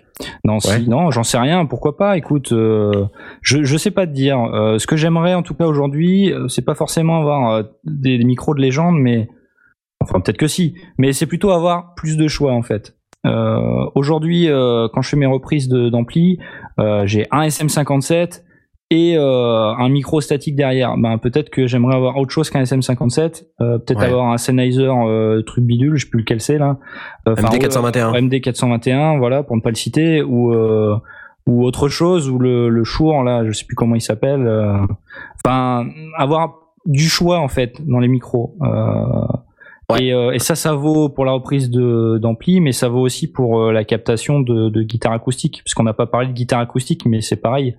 Euh, avoir un, avoir du choix, c'est c'est c'est toujours cool. Euh, Bah ouais. tu vois, quand t'es guitariste, euh, tu tritures à peu près tout ce qui a des cordes. Donc, euh, bah, la guitare, la basse, euh, mais euh, c'est aussi sympa d'avoir, je sais pas, un ukulélé par exemple. Ou alors, euh, mais ouais, mais attends, mais pourquoi moi pas tu vois. Ou alors, bah moi aussi j'en ai un, mais euh, tu vois, par exemple, euh, j'ai pas de banjo. Eh ben, Ouais. ça peut être marrant en fait d'avoir Bah ouais. un banjo, pourquoi pas, selon le style de musique que tu fais. Mais je me, je me pose la question en ce moment. Hein, euh, Ah. Merde. Non, mais ça fait, ça, ça- ça fait quelques mois avec un pote que je me dis merde quand même un banjo, ça serait sympa et tout, ce serait Mais marrant. mais comment est-ce possible que je puisse faire de la musique sans avoir de banjo? Mais ça vaut pas, ça- tu vois, est-ce que ça vaut le coup ou pas quoi? Donc euh, non, mais c'est voilà, l'avoir dans un coin au cas où, ça peut être cool quoi. Tu vois, j'ai une 12 cordes. Euh, Ouais. c'est c'est pas le truc qui te sert tous les jours, mais mais le jour où, où t'en as besoin parce que euh, t'as ce son là en tête et que ça va sonner qu'avec une 12 cordes, euh, et ben t'as la 12 cordes C'est cool. et, et tu l'enregistres avec euh, le même micro pour la 6 cordes. Donc c'est bien, t'as pas d'autres micros à, à racheter. Ouais, non, c'est bien. C'est- super. Euh, donc ouais, non, bah, avec quoi Enfin, euh, tu veux quoi que je te cite des noms Bah, je sais pas, moi. Mais non, mais si, si, dans, dans un home studio, il y a une pièce centrale, c'est le magnéto. L'ordinateur, euh, tu vois. Ouais, je- ah ouais. Alors moi, je suis Ah bah pas. ouais, moi. je- Je suis pas. Enfin, moi, je pars dans l'optique euh, de réutiliser euh, ce que je fais euh, euh, en numérique, donc euh, Mm. sur un ordi pour faire des montages et tout. Et euh, alors, j'ai pas d'expérience avec le, le, le magnéto. Toi, t'en as. Alors peut-être que Mm. tu, tu peux me dire que c'est pratique et que ça se fait. Euh, moi, aujourd'hui, j'ai pas l'envie d'utiliser ce genre de matériel. Peut-être pour découvrir, tu vois, maintenant, euh, l'avoir dans mon home studio, je suis pas sûr que je m'en servirais euh, vraiment. Ouais, moi je pense, tu vois, le magnéto pour moi c'est l'ordi. c'est vrai que je, je, me, je me remettrais pas à avoir des magnétos à bande, qu'elles soient analogiques ou numériques, ça c'est un vrai bordel. Ah. Et puis c'est c'est assez limitant quand même parce que tu t'as que 24 pistes au maximum. Alors il y en a qui Mmh. font du 48, mais ça devient tout un bordel. Et puis c'est des grosses machines, ça ça demande de l'entretien et tout. Enfin c'est compliqué. Moi, je pensais plutôt dans ton gros home studio, euh, meilleur home studio de rêve, euh, quelle bécane, euh, quel euh, quel logiciel, euh, pourquoi, Ok, comment tu alors- rentres dedans alors, Parce que tu vois, t'as des micros, t'as des trucs et des machins, mais comment tu rentres dedans, quoi Non, non, mais j'ai- j'ai j'ai- j'ai compris où tu voulais en venir. Voilà, donc Ouais. on y va, ça y est, c'est l'escalade à l'échalote. C'est l'escalade. parti. Voilà.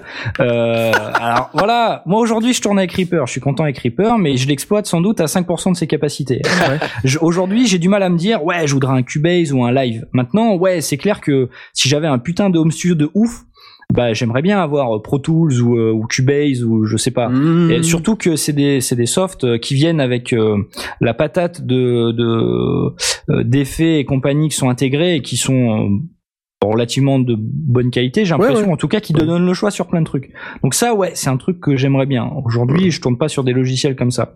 Et si tu prends l'exemple d'un d'un Pro Tools par exemple, Mhm. euh, en plus ils font pas mal euh, d'IO qui sont qui sont calibrés pour marcher avec euh, qui te permettent voilà euh, tu rentres dedans et après quand tu fais ton mix et ben peut-être que tu as envie de renvoyer ton son vers euh, euh, tel compresseur hardware que tu as dans le coin parce que t'es un dingue et que t'es- pété de thunes et que t'as un compresseur hardware euh, euh, voilà à côté à côté de ta station de mix.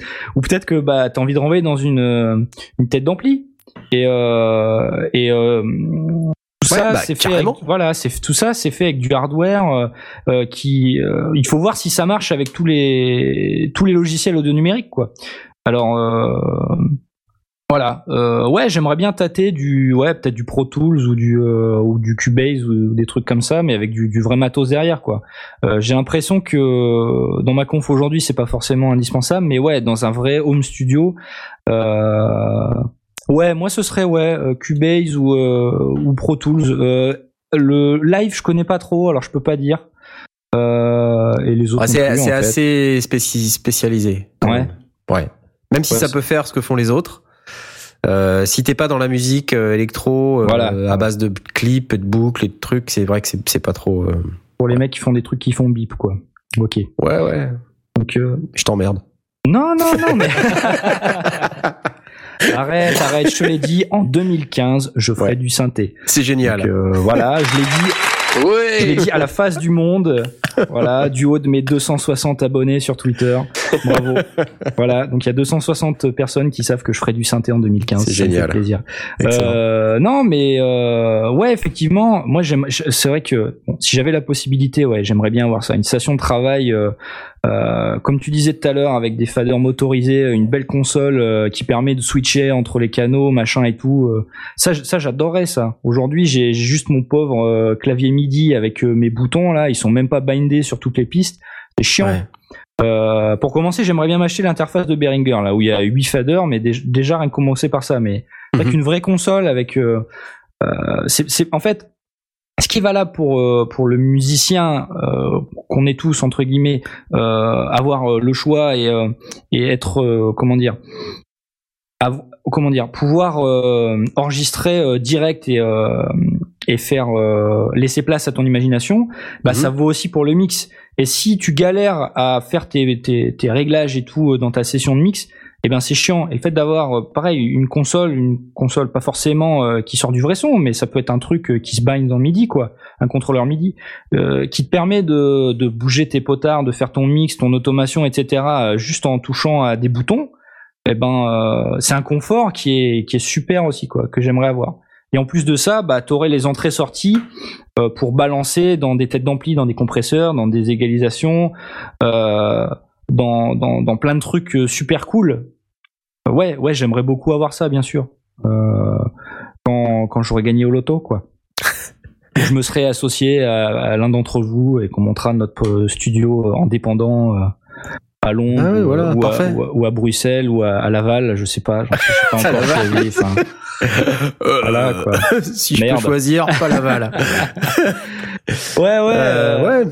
Je sais pas si j'ai répondu à ta question ou pas. Si, mais en fait, euh, ce qui est intéressant pour nous, c'est vraiment de voir qu'est-ce qui pour toi fait euh, que t'es dans le meilleur home studio, tu vois. Qu'est-ce qui, Ouais, ouais. c'est c'est ça qui est intéressant en tant que guitariste. Euh, et on voit bien qu'en tant que guitariste, ce qui t'intéresse, c'est d'avoir les amplis, les micros, euh, les trucs Oui. qui sont précablés euh, Bien sûr. et qui vont faciliter la, la créativité. Voilà. Mais Euh. en fait, en fait, maintenant, c'est vrai que tu pousses le truc. Euh, à- au mixage, c'est bien. Enfin, tu vois, il y a ça beau être guitariste. euh, voilà, je le vois en tant que guitariste. Mais euh, t'es aussi un peu sondier euh, dans, dans le délire. Et t'as pas que l'enregistrement des guitares. Et le fait d'avoir, euh, quand tu fais ton mix, la possibilité de rediriger tes entrées vers du hardware. Ouais. Ça, c'est une flexibilité que j'aimerais beaucoup avoir euh, dans l'idéal. Ouais, c'est clair. Ça, c'est un truc que j'aimerais bien avoir. Euh, ça doit être un peu technique au niveau branchement, etc. Ça rajoute encore plus de câbles et encore plus de nœuds, mais euh, mais ouais, c'est un truc que que j'aimerais beaucoup avoir, ouais, effectivement. Euh, je suis désolé de pas avoir plus d'idées Mais que non, ça. hein. mais c'est c'est c'est c'est très bien. Il y a Florian Castel sur Twitter qui nous dit un plancher technique pour les, la câblerie. Là, on est à fond là. Plancher technique. Ah ouais, ouais. C'est carrément, tu On passes est à fond, là. en dessous, hein, c'est ça Ouais. T'enlèves la dalle et tout. Ah ouais, c'est Ouais, cool ça. Comme Là, ça, si tu, à- si tu te trompes de câble, t'es obligé de repasser sous le plancher et tout. de- On est au taquet là. C'est nickel ça. Ok, bon, je vous propose qu'on fasse la pause maintenant, comme ça, euh, on attaquera euh, peut-être la suite avec les batteries et on pourra donner la parole euh, à Aurine, qui, Oui. qui, qui, qui ne, ne, ne rési- il résiste là depuis tout à l'heure. Il, il a envie de parler. Je sens qu'il en peut plus. Il veut, il veut s'exprimer et tout ça. Donc, faisons la pause. Et on te donnera enfin la parole, mon cher Aurine. En attendant, que nous as-tu préparé, s'il te plaît? Ah, attends, je vous ai préparé Cyclove de Houdini's Roadshow tiré de l'album Done on in the City. Super, merci, à tout de suite. À toutes.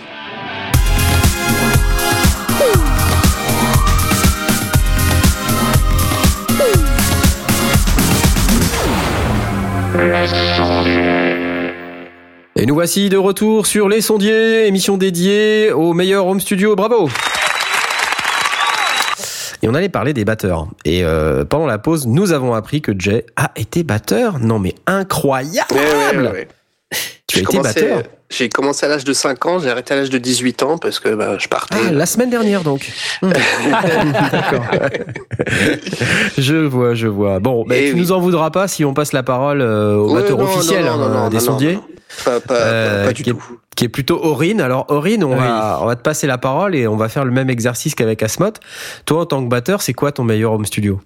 Alors pour moi, le meilleur home studio, alors ça dépend euh, déjà, on va dire euh, la configuration, parce que c'est vrai que euh, une batterie, bah c'est ça prend beaucoup de place C'est pas faux. et c'est bruyant. Non Et si. Je crois que tu n'as pas aussi mieux défini la batterie que ce que tu viens de dire. Euh, non, Voilà, ça- il n'a pas aussi mieux. Voilà. Heureusement que t'es là. hein. Donc en fait, ça, ça- déjà, je pense que ça dépendra d'où vous vivez. Donc si vous vivez en appartement et que vous voulez décider d'avoir un petit home studio en tant que batteur, le mieux déjà, c'est de se reporter plus sur une batterie électronique. Ouais. Parce qu'au moins, ça vous permet de jouer un peu à n'importe quelle heure euh, sans déranger les voisins. Ouais. Et c'est tu, tu perds pas un peu en comment dire en feeling et tout ça. Il y a pas mal de gens qui disent ouais batterie électronique. bah. Ouais. Je fais partie un peu de ces gens-là parce que c'est vrai que je ne Mm. suis pas vraiment euh, un adepte des batteries électroniques, mais euh, depuis quand même quelques années, euh, faut avouer qu'il y a eu quand même énormément de progrès au niveau des, Mm. euh, Alors, vas-y. quoi. Alors vas-y, laquelle? Par exemple, ça, le- euh, je peux je peux sortir par exemple la Roland la Roland euh, TD30 Oui, facile, facilement. Mais bon, par contre, Ouais. le prix aussi il fait mal. Hein. facile, facile. À plus de 4000 euros la batterie électronique, on se fait un gros. On se fait plaisir. ouais, mais bon, c'est vrai que là on retrouve vraiment le vrai toucher d'une euh, d'une batterie quoi. Ouais, avec des fûts euh, quasiment qui ressemblent à des fûts de batterie, des pots. euh, Ah ouais, on dirait ça, des ouais. vrais pots là en fait. C'est des vrais ça. pots. En plus, en plus des on peut pots. vraiment les, les régler pour les accorder, etc. C'est vraiment, euh, c'est vraiment du bon, euh, du très très bon matériel. Mais bon, après, c'est vrai que euh, rien ne vaut une vraie batterie, de toute façon, quoi qu'il arrive. Ouais, Il vaut mieux deux, non euh, une bonne batterie électronique qu'une vraie batterie pourrie. Hein. Mmh, ça dépend. Bah une batterie, une batterie physique, enfin normale quoi, qui est, qui est pas de bonne qualité, euh, t'auras pas les mêmes Oui, sensations que sur ta TD30. Hein. C'est sûr. Mais bon, après, là, c'est vrai qu'avec la TD30, on est sur du, euh, sur de la batterie haut de gamme. À ce prix-là, on, a à la limite une vraie batterie euh, double grosse caisse, euh, des tonnes de fûts et des tonnes de cymbales. Hein. C'est clair. Donc, euh, bon. Elle est jolie en plus. Hein. Elle est très belle, ouais. Elle ressemble à une vraie batterie en plus. C'est ça qui est cool. Par contre, Mais ça fait pas un peu de bruit parce que je me, je me disais, c'est une batterie électronique, mais elle est quand même assez bruyante, euh, il me semble-t-il. Quand tu tapes sur ces fûts-là, c'est pas complètement silencieux. C'est pas orienté silence, quoi. C'est pas vraiment orienté, orienté silence, mais après, je peux pas vraiment dire parce que je l'ai pas, je l'ai pas essayé. Ah. Donc, euh, je, je ne sais pas vraiment ce que ça peut donner en, en termes réels, quoi, en termes bruit réel. Moi, je, je, je- il me semblait que, enfin, j'ai un pote qui, qui en a une, une TD12, avec des fûts, ils sont peut-être en moins gros, mais déjà la TD12, quand il tape dessus avec le casque, c'est super pénible, quoi. Ah. C'est le truc, euh, tu, enfin, le voisin elle l'entend, hein, ça c'est c'est Non sûr. mais de toute manière, je pense qu'on est tous d'accord sur le fait que le home studio idéal, il n'y a pas de voisins autour, ils sont tous morts. Quoi, ouais, ok, Ouais. très bien, parfait. c'est sûr. Alors, j'ai envie de dire, ça dépend ce que tu fais et Ça pas forcément. Et puis euh, l'avantage d'une batterie électronique, c'est qu'au moins c'est tu l'enregistres en midi. Et puis si jamais tu as deux trois retouches à faire à droite à gauche, en disant tiens en fait ça serait pas bête si jamais je rajoute. Voyons voir si jamais je rajoute tel euh, genre une double croche à tel à tel endroit ou un truc comme ça. Tu fais ça au piano roll. Voilà. Et euh, ça peut être très pratique pour ça, pour expérimenter certains patterns, certains trucs. C'est euh, c'est plutôt pas mal. Après, euh, c'est vrai que bon, une vraie batterie, c'est ce qu'il y a de mieux. Mais pour avoir une vraie batterie, déjà, faut vraiment là, faut vraiment du gros gros matos. Parce qu'il faut avoir une tonne de micros. Déjà pour, euh, j'en ai sélectionné quelques-uns, mais je vous dirai après. Et puis il faut aussi la carte son ou la ou la table de mixage qui qui va avec. Ah ouais, sinon c'est compliqué après sinon. Parce que Alors vas-y ah, raconte euh, la, la- la- les micros. Alors, au niveau des micros, par exemple, j'en ai pris des pas les trop trop chers, par exemple, euh, qui peuvent très bien correspondre pour un bon enregistrement, en tout cas en studio. Alors, par exemple, le Sennheiser euh, E904, qui est en fait un Mhm. petit micro qu'on clipse directement sur le tome. D'accord. C'est pas trop mal, ça évite d'avoir euh, des pieds de micro un peu partout. Ok. E904, je vais le tweeter. Super. Le 904 pour euh, par contre c'est vrai après pour le tome bass par contre euh, toujours dans le Sennheiser mais c'est le MD 421 et qui coûte quand même beaucoup plus cher et ça pour le pour le tome bass euh, c'est top Ouais, c'est super. c'est vraiment top ça y a pas y a pas photo pour une grosse caisse un truc assez polyvalent même s'il y a quand même certains euh, il y a deux écoles à ce niveau-là Euh, il y a le Shure Beta 52A c'est un très bon micro de grosse caisse bon, très beaucoup plus orienté rock, euh, rock, mais après, avec quelques réglages, quelques peaufinements, on peut très bien s'adapter un peu à tous les styles. Hein. Faut pas non plus abuser. Et puis pour les overhead, un Rode NT5, euh, ça, bah, deux Rode NT5 deux, en plutôt. fait. Ouais, ouais, deux. Après, on peut en rajouter un autre pour, euh, par exemple, pour si jamais on veut reprendre la, la Charlet à côté ou, ou même des rides. Parce que euh, on n'en parle pas assez. Ça, c'est vrai que euh, avoir un couple de- d'overhead c'est bien, mais on peut reprendre aussi la, il faut reprendre aussi la Charlet et les rides si jamais on veut pour donner encore une belle image stéréo. Après, c'est c'est c'est c'est du pinaillage. hein. Pinaillage. Euh, ouais, ouais. Parce que bon, ouais, Euh. le seul- la seule couple overhead, ça peut suffire hein, sur. Euh, on pourrait aussi bien pour les Charlet et tout ça. quoi. Euh, oui, Esmut, tous les Non, bah, l'idée c'est d'avoir l'idée c'est d'avoir euh, du choix.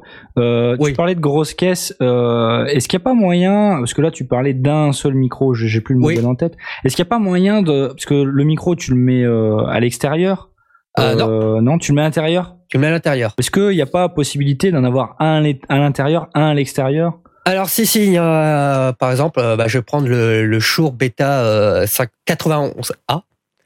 Qu'on peut, quoi, en fait, c'est un micro qu'on pose sur le sol, en fait, devant la grosse caisse. Ouais, c'est un PZM. Hum, c'est ça. C'est euh, c'est plutôt pas mal, hein, franchement. euh, Et c'est bien pour, euh, on va dire, avoir un peu plus de, de gras dans le dans le son. Euh, D'accord. là, on a vraiment les vibrations euh, qui sont prises par le micro. C'est vraiment. C'est quelle pas mal. référence? Quelle référence Euh, tu disais Le Beta 91A. Beta 91A. Ok. C'est euh, C'est pour que je tweete. Oui, je m'en doute. Donc, mais après, voilà, c'est euh, Beaucoup de choix sor- en fait. Beaucoup, Chour. beaucoup de choix alors. Ouais, mais les chours sont très, sont plutôt pas mal parce que assez polyvalents en fait. C'est en, c'est en général le genre de micro qu'on, dont on se sert énormément sur euh, sur scène. En, gé- en général parce que voilà, Mhm. c'est des micros costauds, faut dire Ouais. ce qui est. C'est du costaud et euh, voilà, comme on dit, c'est polyvalent. On, en général, on connaît très bien les, les défauts de ces micros-là, donc on arrive très bien, on arrive à les compenser très vite, etc., etc. C'est plus voilà du, du choix de sécurité. Après, euh, pour le home studio, je pense que c'est un peu pareil, parce qu'on peut pas se permettre de se dire tiens, je vais m'acheter tel micro qui coûte euh, 600, 700 euros, voire plus. Ouais, parce que tu, tu pourras aller dans les RE20 et les trucs comme ça, non? Pour la Ouais, grosse caisse. euh. voilà, c'est euh, ouais, pareil, voilà, c'est question de budget en fait. Bah ouais, mais on est en train de parler du meilleur home studio. Ah, attends. Ah, mais euh, même pour un meilleur home studio, rien que le, le matériel que j'ai donné, ça suffit amplement pour faire du très très bon son pour une batterie. Mais je pense pas que dans le, le meilleur home studio, alors on parle vraiment du meilleur home studio. Le, le- le- Bon, euh, À vous de voir, les gars. on Moi, on je... peut se permettre un peu de luxe quand même. Ouais, Ah oui, bien sûr, choix, ouais. Du choix, tu vois. Après, tu on peut être partisan du euh, le minimum ça suffit amplement, mais euh, Bah, le meilleur euh, home studio selon Blast, euh, et ça sera plein de Behringer. Et, euh, le meilleur home studio selon euh, Jay, ça sera euh, plein de trucs de ouf. Tu vois Après, le truc que je peux dire aussi, c'est que par exemple, je parlais du Beta 52A, euh, il est aussi énormément utilisé en studio. Hein. Comme euh, par exemple euh, le SM57 ou 58 Ouais, ouais. qui, qui restent énormément utilisés et qui sont pas très très chers. En fait, le truc, c'est que si t'as qu'un seul setup de micro, est-ce que t'auras pas l'impression qu'un jour, tu, tu te diras, ah merde, si seulement j'avais celui-là, je pourrais faire ce truc-là. Et aujourd'hui, je l'ai pas, donc je suis dégoûté. Pour une batterie, beaucoup moins que pour une guitare, par exemple. Donc finalement, ça veut dire que c'est simple d'enregistrer de la batterie, quoi. Oui, non. Parce qu'après, il faut savoir bien positionner ses micros. C'est euh, en fonction, en plus de là où tu le places, tu peux obtenir des sons totalement différents. Une, fois- une fois que tu les as posés, euh, c'est tout, quoi. Ils bougent plus. Quel que, soit style de, quel que soit le style de musique? Ah non, justement, quelque. Ah. faut savoir les régler en fonction du style de musique. Et puis aussi euh, en fonction du batteur. Par exemple, si jamais, voilà, moi j'ai réglé mon, mon set de micro pour moi, euh, si jamais j'ai un autre batteur qui arrive, qui, a, bah, qui va enregistrer sur la batterie, je vais devoir euh, déjà discuter avec lui euh, au niveau de ses réglages, euh, devoir les repositionner en fonction de ce que lui veut obtenir au niveau du son, etc., etc. C'est euh, après c'est beaucoup en, fait euh, par rapport au batteur qu'il faut régler les, les, les micros par rapport au style aussi, etc., etc. Par exemple, c'est vrai que pour un, un groupe métal, hein, je prends l'exemple des groupes métal, Comme par hasard, hein. Comme par hasard. le, le micro grosse caisse a vraiment bien dedans, bien dans le fût, histoire d'avoir, euh, l'impact euh, du, euh, du marteau sur la peau. Mais par exemple, pour un groupe de jazz, euh, je veux vraiment aller euh, mettre, euh, placer le micro beaucoup plus vers l'extérieur. Et tu penses vraiment que ce sera la, dans l'idéal, tu utiliseras la même grosse caisse pour un groupe de speed metal et un, groupe de jazz? Tu, tu, tu pourrais pas te permettre d'avoir une, une grosse caisse euh, peut-être un peu plus ample ou euh, j'en sais rien, plus moelleuse pour un groupe de jazz que pour Après, un groupe de euh, métal. c'est question de réglage de la grosse caisse. On peut très bien utiliser la même grosse caisse, mais après, il faut régler certains trucs, utiliser d'autres marteaux au niveau de, de la pédale. Parce que attention, parce qu'en en métal, on utilise en général des, des marteaux euh, en plastique, alors que, Mm. que pour un groupe de jazz, on va utiliser plutôt Euh, des marteaux C'est en pas feutre. plutôt en plastique qu'on utilise des marteaux en métal? Je sors. Alors, alors tu vois, c'est c'est pas mal ce que tu dis euh, parce que euh, tu vas changer le marteau de ta grosse caisse. Mhm. Alors moi, moi, ça me ferait grave chier de changer le marteau de ma grosse caisse selon le type de truc. Et je préfère avoir deux batteries, tu vois. Ah, justement, la- la- l'avantage qu'il y a maintenant sur les, on va dire sur beaucoup de, Ou deux grosses caisses, j'en sais rien. Be- beaucoup de pédales d'aujourd'hui avec les marteaux, c'est que les marteaux sont, euh, il y a beaucoup de marteaux maintenant qui ont les quatre faces en fait, quatre faces différentes. Il y a vraiment le côté feutre plat, un feutre plus arrondi, le plastique plat et un plastique arrondi. c'est pratique ça? C'est euh, c'est très pratique, ça nous permet de jongler de styles euh, très facilement. Voilà, c'est franchement, euh, on va dire que plus euh, dans l'évolution du matériel de batterie, on s'est beaucoup in- inspiré de façon à simplifier, on va dire, la vie des batteurs en disant tiens, euh, il me faut tel truc, au lieu de devoir Mhm. racheter un tel tel matériel, maintenant au final, j'ai ce qu'il faut directement pour pouvoir changer facilement. Ouais, mais faut, tu vois, faut pas se leurrer. euh, euh, que ce soit euh, dans n'importe quel groupe ou quoi, le batteur, il veut toujours utiliser sa caisse claire ou il veut toujours utiliser telle cymbale parce qu'elle sonne un petit peu différemment. euh. Ah, mais il faut bien sûr. du stock un petit peu de trucs comme ça Ah, qui ont du caractère. Ouais, mais ça, en- général, pour les batteries, quand voilà, c'est un, un autre batteur vient, c'est lui qui, c'est à lui te ramenait sa caisse claire et ses cymbales. C'est pas à toi de les avoir. Ah, dans les studios, euh, c'est pas très sympa déjà. Mais dans, dans, dans certains studios, euh, enfin, tu trouves des cymbales. oui, des on trouve, mais en général, un vrai, un, batteur préfère avoir ses propres cymbales à lui parce qu'il s'est fait chier à aller euh, dans les, dans les magasins de batterie, à les tester, Mhm. aller avoir les harmoniques, etc., pour son- euh, le son qui correspond à son set. Hmm. C'est vrai. Donc, euh, Mais bon, cela dit, on est dans le meilleur home studio. Voilà. Donc, voilà. Euh, Ah, voilà, ça c'était pour les micros en tout cas, la grosse aparté pour les Mhm. micros. Euh, au niveau de, de la console, c'est vrai que bon, là c'est par exemple, comme on disait, c'était le ah j'ai plus la référence là, le dernier là qu'on parlait, le, le UR12 de Steinberg. Par Oui. exemple, il y a Mhm. deux entrées, c'est pas suffisant. hein. Oui. On pourrait prendre voilà un couple un, un couple d'overhead en stéréo pour la batterie complète, ça pourrait suffire. hmm. Mais euh, bon après. Euh, c'est pas vraiment conseillé. En Mhm. général, il faut mieux avoir au moins allez, quatre entrées minimum, histoire d'avoir un couple d'overhead, un pour la grosse caisse et un pour la pour la caisse. Mais là, on est en train de dire le meilleur home studio. Et pour le meilleur home vois, studio. Le meilleur.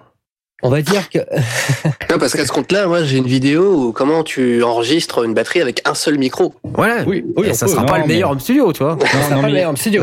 Après, si t'as pas d'ambition dans la vie, Aurine, barre-toi, quoi. Bonne année. Oh là là Là, par exemple, euh, donc voilà, si tu veux vraiment meilleur home studio pour une batterie, euh, genre la Midas M30, M32R, va très, Ah. très, va très, très Bon, bien allez, pour, euh, pas pour beaucoup d'imagination, hein. Ah là, je prends, là, là, mais je prends, je prends un exemple d'une référence bah, dont on a parlé, parlé. Donc voilà, une console avec beaucoup d'entrées de façon à avoir- pouvoir euh, mettre beaucoup de micros, histoire d'avoir vraiment d'avoir une euh, un micro pour chaque fût, voire même deux micros pour chaque fût. Tout à fait. Parce que euh, c'est vrai qu'on parle beaucoup voilà de mettre le, le micro, en tout cas au niveau de la frappe, mais c'est bien aussi des, fo- des fois d'avoir des micros au niveau de la résonance, histoire d'avoir les deux et bien jouer euh, au niveau du mix avec ça. Après, ça dépend euh, ce qu'on veut faire, mais bon. Mais Prends euh, une Matrix 2 de SSL à 21 000 euros et puis t'es tranquille comme ça. Non, c'est, euh, par exemple, moi je prends, j'utilise, euh, voilà, j'ai une 8 entrées, euh, la M-Audio Pro, Profire 2626, bon, qui est plutôt jeune maintenant, mais qui marche très bien. C'est 8 entrées, euh, ça suffit amplement pour prendre euh, une batterie. 8 En tout cas, entrées une batterie euh, style basique, ouais. 8 entrées Oui. C'est ça ton home studio idéal? 8 entrées pour une Eh, batterie. oh. Je suis super, Tu non, mais je suis super impressionné. hein. Tu sors. Non, je suis super impressionné. Tu hein. sors, tu sors. Non, non, mais euh, enfin, dans l'idéal, euh, un batteur, il a rarement euh, euh, deux tomes plus un tome basse plus euh, deux cymbales et machin. Donc les, en fait, les huit entrées, euh, tu dès lors que t'as un set qui est un peu, enfin, je sais pas, je suis pas batteur, hein, mais souvent, euh, tu, les, les mecs qui font de la batterie, c'est un peu des, des hardos. euh, ils ont, euh, ils ont plein de, plein de, de fûts en plus différents, des cymbales en plus. Le, le mec, il tape sur cette cymbale qu'une fois dans le morceau, mais il a, tu vois, la cymbale. eh ben, je, je trouve que c'est un peu faible, 8 entrées dans, dans ce cas de figure. Dans, dans le principe, tu sais euh, que tu peux avoir euh, 3000 cymbales, euh, deux overheads suffira, hein, tu sais. euh. Ah, après, c'est toi qui vois. Hein. Ah non, mais c'est c'est clairement le cas. Hein. Si jamais tu rajoutes euh, des, des overheads, ça- t'as plein de complications au niveau du son qui arrivent. Ça devient plus chiant. Mais bon, après, euh, là, on, là, on voit que vous n'avez pas les mêmes, euh, vous, vous n'avez pas les mêmes, voilà, vous n'avez pas la même approche. On- va dire. Non, mais je pense à partir du, de- à à partir d'un certain niveau, le home studio devient carrément un studio Voilà, d'enregistrement. Et là, on sort du sujet, quoi. Voilà, après, c'est pour moi, c'est dès qu'on commence à faire utiliser plus de deux overheads pour prendre euh, les cymbales, c'est plus du home studio là, c'est du vrai studio. Bon, excusez-moi, je, je fais 5 minutes de silence. Après, faut, faut- voilà, faut, faut poser quand même ses limites parce que c'est vrai que euh, si jamais on commence vraiment à aller dans les matériels de ouf, c'est plus du home studio. Faut, faut, faut aussi être Bah, si logique. c'est chez toi, hein, c'est un home studio. hein. Ah, j'avais dit que je me taisais, putain. Euh, voilà, faut se poser quand même des limites parce que euh, le, le home studiste, faut dire ce qui est, il n'a pas forcément euh, non plus euh, des, des millions à, à mettre dans du matériel. Donc, surtout, euh, Même par il faut rapport qu'il au- il faut qu'il sache s'en servir aussi, parce que Aussi, oui. pas le tout d'avoir un gros matos, mais euh, là, je parlais de la, de la Matrix 2 euh, tout à l'heure. euh, Oui, non, là, c'est vraiment. euh, Faut y aller, quoi. elle, est dans, elle- elle est dans ma liste, moi. hein. Ah ouais? Ouais, elle est dans ma liste. euh, Bah écoute. et bon, en tout cas, moi, avoir une interface, euh, voilà. je disais, bon, 8 entrées minimum, c'est déjà très très bien. Mais voilà, on peut monter jusqu'à au moins 24 pistes, quoi, 24, 24 entrées. Après, c'est pareil, c'est faut vraiment avoir la place pour, la, pour, les, pour les mettre, tout ça. Et puis bon, après pour le batteur, euh, par contre au niveau de la, la disposition, c'est plus compliqué pour lui, parce qu'on peut pas avoir la batterie et la, euh, on va dire euh, le magnéto, donc le PC ou autre, juste à côté. Donc Ouais, il c'est faut un- une régie, quoi. voilà. Bah si, Mm. si on peut l'avoir à côté, mais alors franchement au niveau euh, niveau placement c'est galère. Je l'ai fait pour vous. J'ai dans mon ancien studio c'était comme ça. Oh là là, je peux dire que je me suis euh, je me suis tapé des des crises euh, quand j'ai voulu enregistrer tout seul. Mhm. Ouais, c'est pas simple. Ah non du tout. Bah, donc il te faut une, euh, un- une application iPad euh, pour. euh, c'est ça, ouais, un one, Contrôler, euh, ouais. une Contrôler, télécommande. voilà. ouais. Parce que sinon c'est pas possible. Il faut faut au moins avoir quelqu'un à côté de soi, sinon pour lancer l'enregistrement. une pédale ou quelque chose.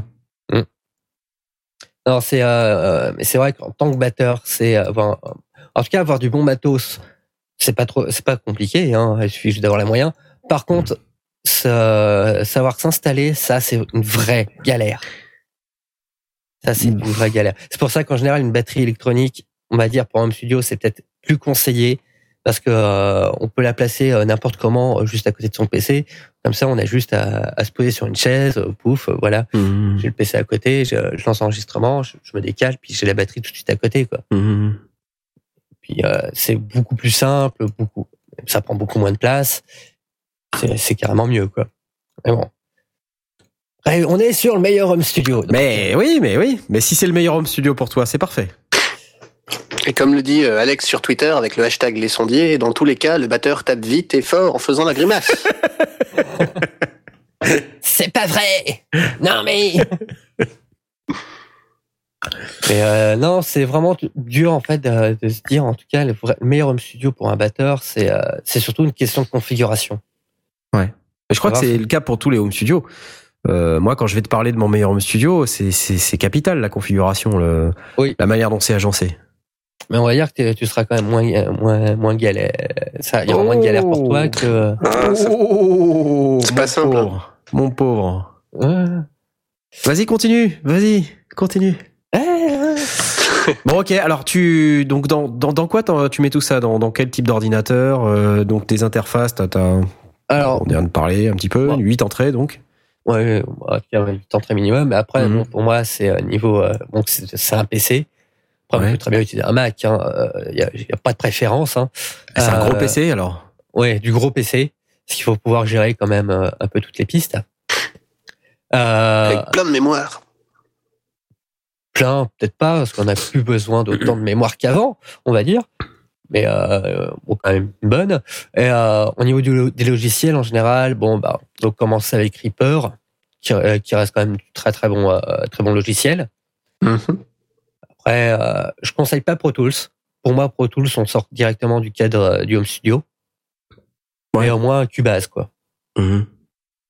Un Cubase Studio euh, ou un Cubase normal. Après, ça dépend en fonction du matériel.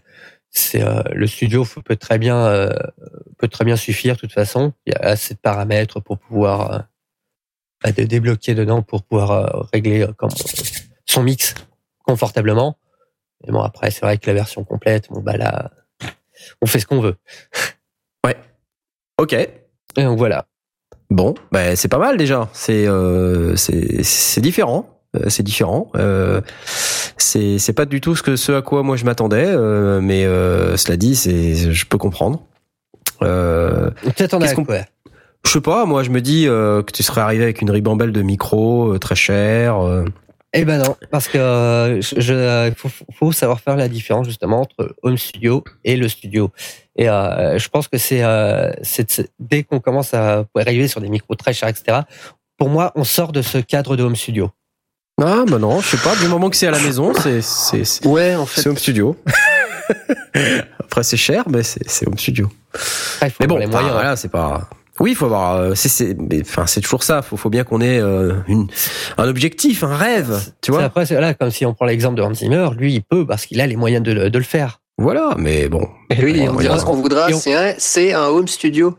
Ouais, mais euh, lui, voilà, il a les moyens de le faire. Il a les moyens de le faire, euh, Très bien. etc. Quoi. Donc, euh, Alors Jay, toi, c'est ton home studio, c'est euh, c'est quoi? Vas-y. Alors Je- moi, comme je vais déménager euh, cet été, euh, j'ai euh, j'ai fait une petite liste de, de ce que j'aimerais dans mon nouvel appartement. Euh, alors avant de parler euh, hardware, matos, euh, j'ai quand même quelques quelques critères. Pour moi déjà, ça sera une pièce exclusivement dédiée au studio. Ouais. Je mettrai pas de lit, pas de console de jeu.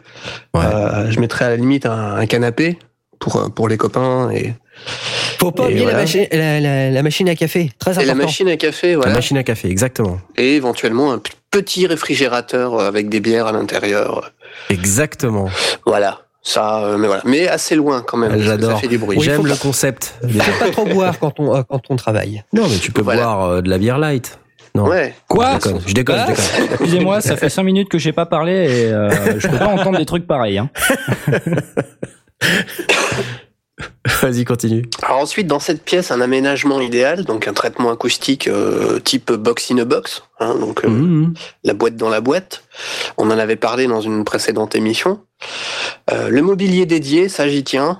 Donc euh, un bureau avec euh, une place pour mettre les moniteurs à bonne distance. euh, vous savez, le fameux triangle équilatéral. Mhm. Voilà, il y a certains bureaux qui mettent comme ça des espèces de c'est de- c'est des carrés quoi sur lesquels on pose euh, les moniteurs dessus et qui sont réglables en hauteur et euh, qui peuvent même parfois pivoter euh, pour euh, une bonne euh, une- un bon placement des- de ces moniteurs. Mhm. Euh, des racks hardware, euh, moi j'aimerais bien euh, j'aimerais bien tester euh, les racks les racks hardware.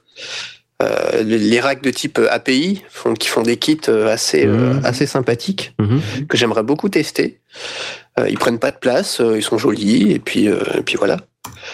Euh, des porte-câbles au mur, ça j'y tiens. Euh, des tiroirs réservés aux petites pièces de rechange, le type jack, euh, des gaffeurs, euh, les, les petites clés e-lock. euh. voilà, ça c'est voilà, on est toujours dans le mobilier.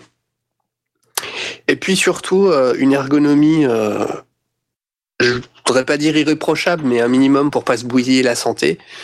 Moi, j'aimerais bien que tout soit à ma disposition facilement. Euh, J'ai qu'à pivoter sur ma chaise pour attraper un, un câble ou euh, pour allumer un synthé ou une machine. Ou... Voilà, c'est la base, quoi. Ok, ouais. Ça va. Je- Voilà. Ça, c'est pour la partie euh, ergonomie, aménagement, tout ça. Euh, J'aurais aussi, je pense, un ordinateur euh, exclusivement aussi dédié au son. C'est pas un ordinateur où j'installerai Steam dessus, par exemple. Et ce sera une pièce où je m'y rendrai que pour travailler le son et où, quand j'ai fini, j'en sors. Voilà. C'est pas une pièce où j'irai pour jouer à Skyrim ou pour aller sur Facebook. Euh, ça, euh, voilà, je, sais à quel point ça peut me retarder dans euh, dans mes projets. Et, chaque fois, je me dis ah, je me lance et puis je vais faire un tour sur Facebook et puis j'y reste 4 heures et puis j'ai perdu 4 heures de ma soirée. Voilà. J'aimerais aussi que les éléments soient cohérents avec la chaîne du son. Donc, j'en parlerai tout à l'heure quand je parlerai de matos. Mais euh, voilà, j'aimerais pouvoir travailler dans de bonnes conditions, donc euh, j'essaierai de faire un petit effort sur la qualité du matos et éviter de prendre euh, du, du, du bas de gamme. Mais bon, ça après, c'est, euh, on verra en fonction de mon budget. Mais voilà. Blast, blast. Mais dans l'idéal, voilà, j'essaierai de prendre quand même du matos bien, bien, bien solide. Je mettrai aussi une importance sur la déco. Euh, des coloris harmonieux, des posters, des lumières, parce que j'estime qu'on doit aussi se sentir bien, on l'a dit tout à l'heure, et qu'on doit s'approprier l'environnement avec des choses qu'on aime. Euh, parce que je trouve que quand on est dans une pièce en bordel, on a beaucoup plus de mal à travailler quand on est dans une pièce qui est bien rangée, qui est belle, où il y a de la belle lumière. Enfin, je sais pas vous, mais euh, moi c'est l'impression que j'ai que j'ai expérimenté euh, à plusieurs reprises. Euh, C'est vrai. Là, actuellement, mon home studio, il est dans ma chambre. Et dans ma chambre, je fais plein d'autres trucs. T'as plus Je dans fais- ta chambre, non? Hum ça, ça sent peut-être pas bon aussi dans ta chambre. Ça doit pas aider pour la création musicale. Pardon. Merci. Et donc voilà, il y a tout un tas de bordel dans ma chambre et euh, parfois ça me ça me donne pas envie. Donc euh, je passe euh, beaucoup plus de temps à faire le ménage avant que qu'à mes sessions. Donc euh, voilà, j'insiste aussi sur la déco. Et euh, j'aurais aussi envie de dire qu'on lésine que j'ai moi en tout cas, j'essaierai de ne pas lésiner sur mes envies. Euh, si j'ai envie d'avoir 1000 synthés, j'aurai 1000 synthés. Et surtout si, si j'en ai les moyens, quoi. une grosse pièce. Voilà, une grosse pièce. Euh, parce que si on sait y faire, on saura quoi, quoi choisir pour quel besoin. Et que euh, c'est pas parce qu'on aura mis le synthé qu'on va se paumer euh, dans, dans, dans, dans notre créativité. Et en parlant de créativité, euh, c'est pas quelque chose qui se déclenche uniquement euh, dans la pièce où on bosse. C'est, on peut avoir un éclair d'inspiration euh, de créativité n'importe où. Hein, si on trouve que le tintement de notre tasse de café du matin qu'on s'est servi dans la cuisine ferait un bon bruitage euh, pour le prochain épisode de, de- de la fiction, on doit pouvoir aussi rapidement se débrouiller pour l'enregistrer. Donc un accès relativement facile. Voilà. Merci. Y a pas de quoi. Un accès relativement facile avec euh, tout euh, apporté et branché euh, pour pouvoir euh, rapidement euh, prendre ce qu'on a envie de prendre et pas passer euh, un quart d'heure, 20 minutes à tout allumer, paramétrer, euh, régler les bécanes, faire de la place. euh. Voilà. Donc ça demande aussi une configuration spécifique. Je me suis pas encore renseigné là-dessus, mais mais c'est complètement complètement faisable quoi. Et c'est encore une fois une question d'ergonomie, de, placement de, de, matos et d'accès à cette fameuse pièce. Ah, voilà, Ouais. c'est des petites choses comme ça que je réfléchis, Ouais, ouais, ouais. euh, qui me semblent relativement importantes. Mais c'est très important. Voilà. tout, tout ce qui est tout ce qui va favoriser la créativité Mm. euh, va être fondamental dans un home studio euh, digne de ce nom. Comme tu dis, si tu passes un quart d'heure à, à tout paramétrer avant de commencer, l'idée que tu avais, et Asmot le disait tout à l'heure, elle est plus là. Voilà. Euh, et puis donc du coup, euh, si t'es en galère parce qu'il y a un truc qui marche pas, euh, alors tu passes euh, 10 minutes à corriger le truc qui marche pas. Pourquoi ça marche pas? Gna gna. voilà. Puis ton excitation elle est retombée et elle s'est Et transformée en énervement parce que et- ça marche pas. ça marche pas, et puis après tu dis ah fais chier, puis tu veux faire ton truc, ça marche pas. Bon, Mm. voilà, nul. Ouais. euh, Exactement. et, et donc euh, pareil en termes d'enregistrement, d'ordinateur et tout ça, t'es t'es plutôt t'as réfléchi à la question ou t'es Alors la config euh, pour l'ordinateur, alors moi ma, ma coupe PC, je m'en fiche. Euh, la question de la config est assez délicate parce que euh, enfin, je me suis renseigné sur internet et je trouve euh, à peu près de tout quoi. Donc euh, le choix de de, de l'ordinateur euh, est encore quelque chose que j'ai pas défini. Mais euh, est-ce que j'ai après est-ce que j'ai besoin d'une grosse bécane? Euh, je sais qu'actuellement, je rencontre des problèmes quand euh, quand euh, j'ai des gros projets qui font 30, 40 pistes avec plein de plugins dessus. Ça commence à, ramer. Donc je me dis que peut-être il, me faudrait une config un peu plus importante. Après les spécificités, j'ai pas j'ai pas d'idées qui ont qui ont été fixées pour pour pour une grosse bécane quoi. Il fallait pas que je Euh, fasse mon dernier projet, toi. Ouais, peut- peut-être. Bah, c'est, j'arrivais sur les 180 pistes. Ah ouais. Ah non, j'ai jamais été jusqu'à jusqu'à la centaine de pistes, mais euh, mais bon, qui sait peut-être si je travaille, que je deviens euh, indépendant ou euh, que je me mets à pourquoi pas devenir ingénieur du son ou euh, un jour peut-être j'aurai mon studio. Il me faudrait, euh, je serais peut-être amené à, à bosser sur des gros projets qui nécessiteront euh, à ce moment-là une, une grosse bécane avec plein de mémoire, plein de plein de RAM, tout ça quoi. Mais euh, je n'ai aucune idée de, du minimum euh, ou du recommandé, euh, puisque ça dépend, euh, ça dépend de la taille des projets et, des- des- et de ce qu'on utilise. hein. Il y a des, Mhm. des, des logiciels aussi qui utilisent plus ou moins de, de ressources. Mm. Alors je sais que Reaper ne demande pas excessivement beaucoup de ressources, donc euh, jusque-là, euh, je suis plutôt rassuré. Mais euh, après, il y a les VST, les VSTI, tout ça. ça c'est Tous les plugins que tu vas utiliser qui vont être gourmands à la limite. Voilà, ça c'est c'est en général très très gourmand. Qui ont, qui ont surtout bouffé dans la RAM. C'est là qu'on se dit il faut vraiment beaucoup de RAM derrière. Surtout si on bosse en temps réel. Ouais. Il y a certaines réverbes, ou les réverbes à convolution, par exemple, ça c'est des choses qui, euh, qui Ça bouffe, pas mal. Ouais. Il n'y a pas que les reverbs. Hein. Quand, euh, par exemple, pour les guitaristes, ceux qui utilisent des pré euh, des préamplis comme ça, euh, genre par exemple les Lopu ou autres, Mm. qui, sont aussi à convolution dans le principe, ça Mm. bouffe énormément en ressources. Mhm, exactement. Donc Mhm. voilà, j'ai pas encore euh, réglé la question du PC, mais euh, mais euh, voilà, je pense que je, je le ferai quand euh, je- j'estimerai ça nécessaire. Pour l'instant, je m'en sors bien, euh, donc euh, j'ai pas besoin de, de plus. Ok. Peut-être aug- augmenter peut-être le nombre de cœurs dans mon microprocesseur, mais Mmh. voilà. Ça, ça- ça n'ira pas plus loin si je devais optimiser euh, ce que j'ai actuellement. Hmm. On n'a pas trop parlé des, des- du monitoring et tout ça. Euh, Jusqu'ici, comment comment vous voyez la chose, Euh, Alors, ben euh, moi, euh, c'est pas c'est pas un truc que j'ai aujourd'hui. La facilité de de monitorer euh, euh, mon projet euh, dans différentes situations. C'est-à-dire qu'aujourd'hui, bon, déjà, j'ai pas j'ai pas de moniteur, euh, Mhm. donc c'est chiant. Euh, et aujourd'hui, je suis obligé de dire, ben attends, alors je branche tel casque euh, dans ma prise ou tel autre casque, ou alors euh, je, je balance du RCA, je vais dans telle autre interface pour pouvoir mettre deux casques, ou alors euh, du coup je mets les enceintes du Mac. Euh, c'est chiant. Il faut, il faut Mhm. tout le temps aller dans la conf de ton de ton PC ou brancher, débrancher des câbles.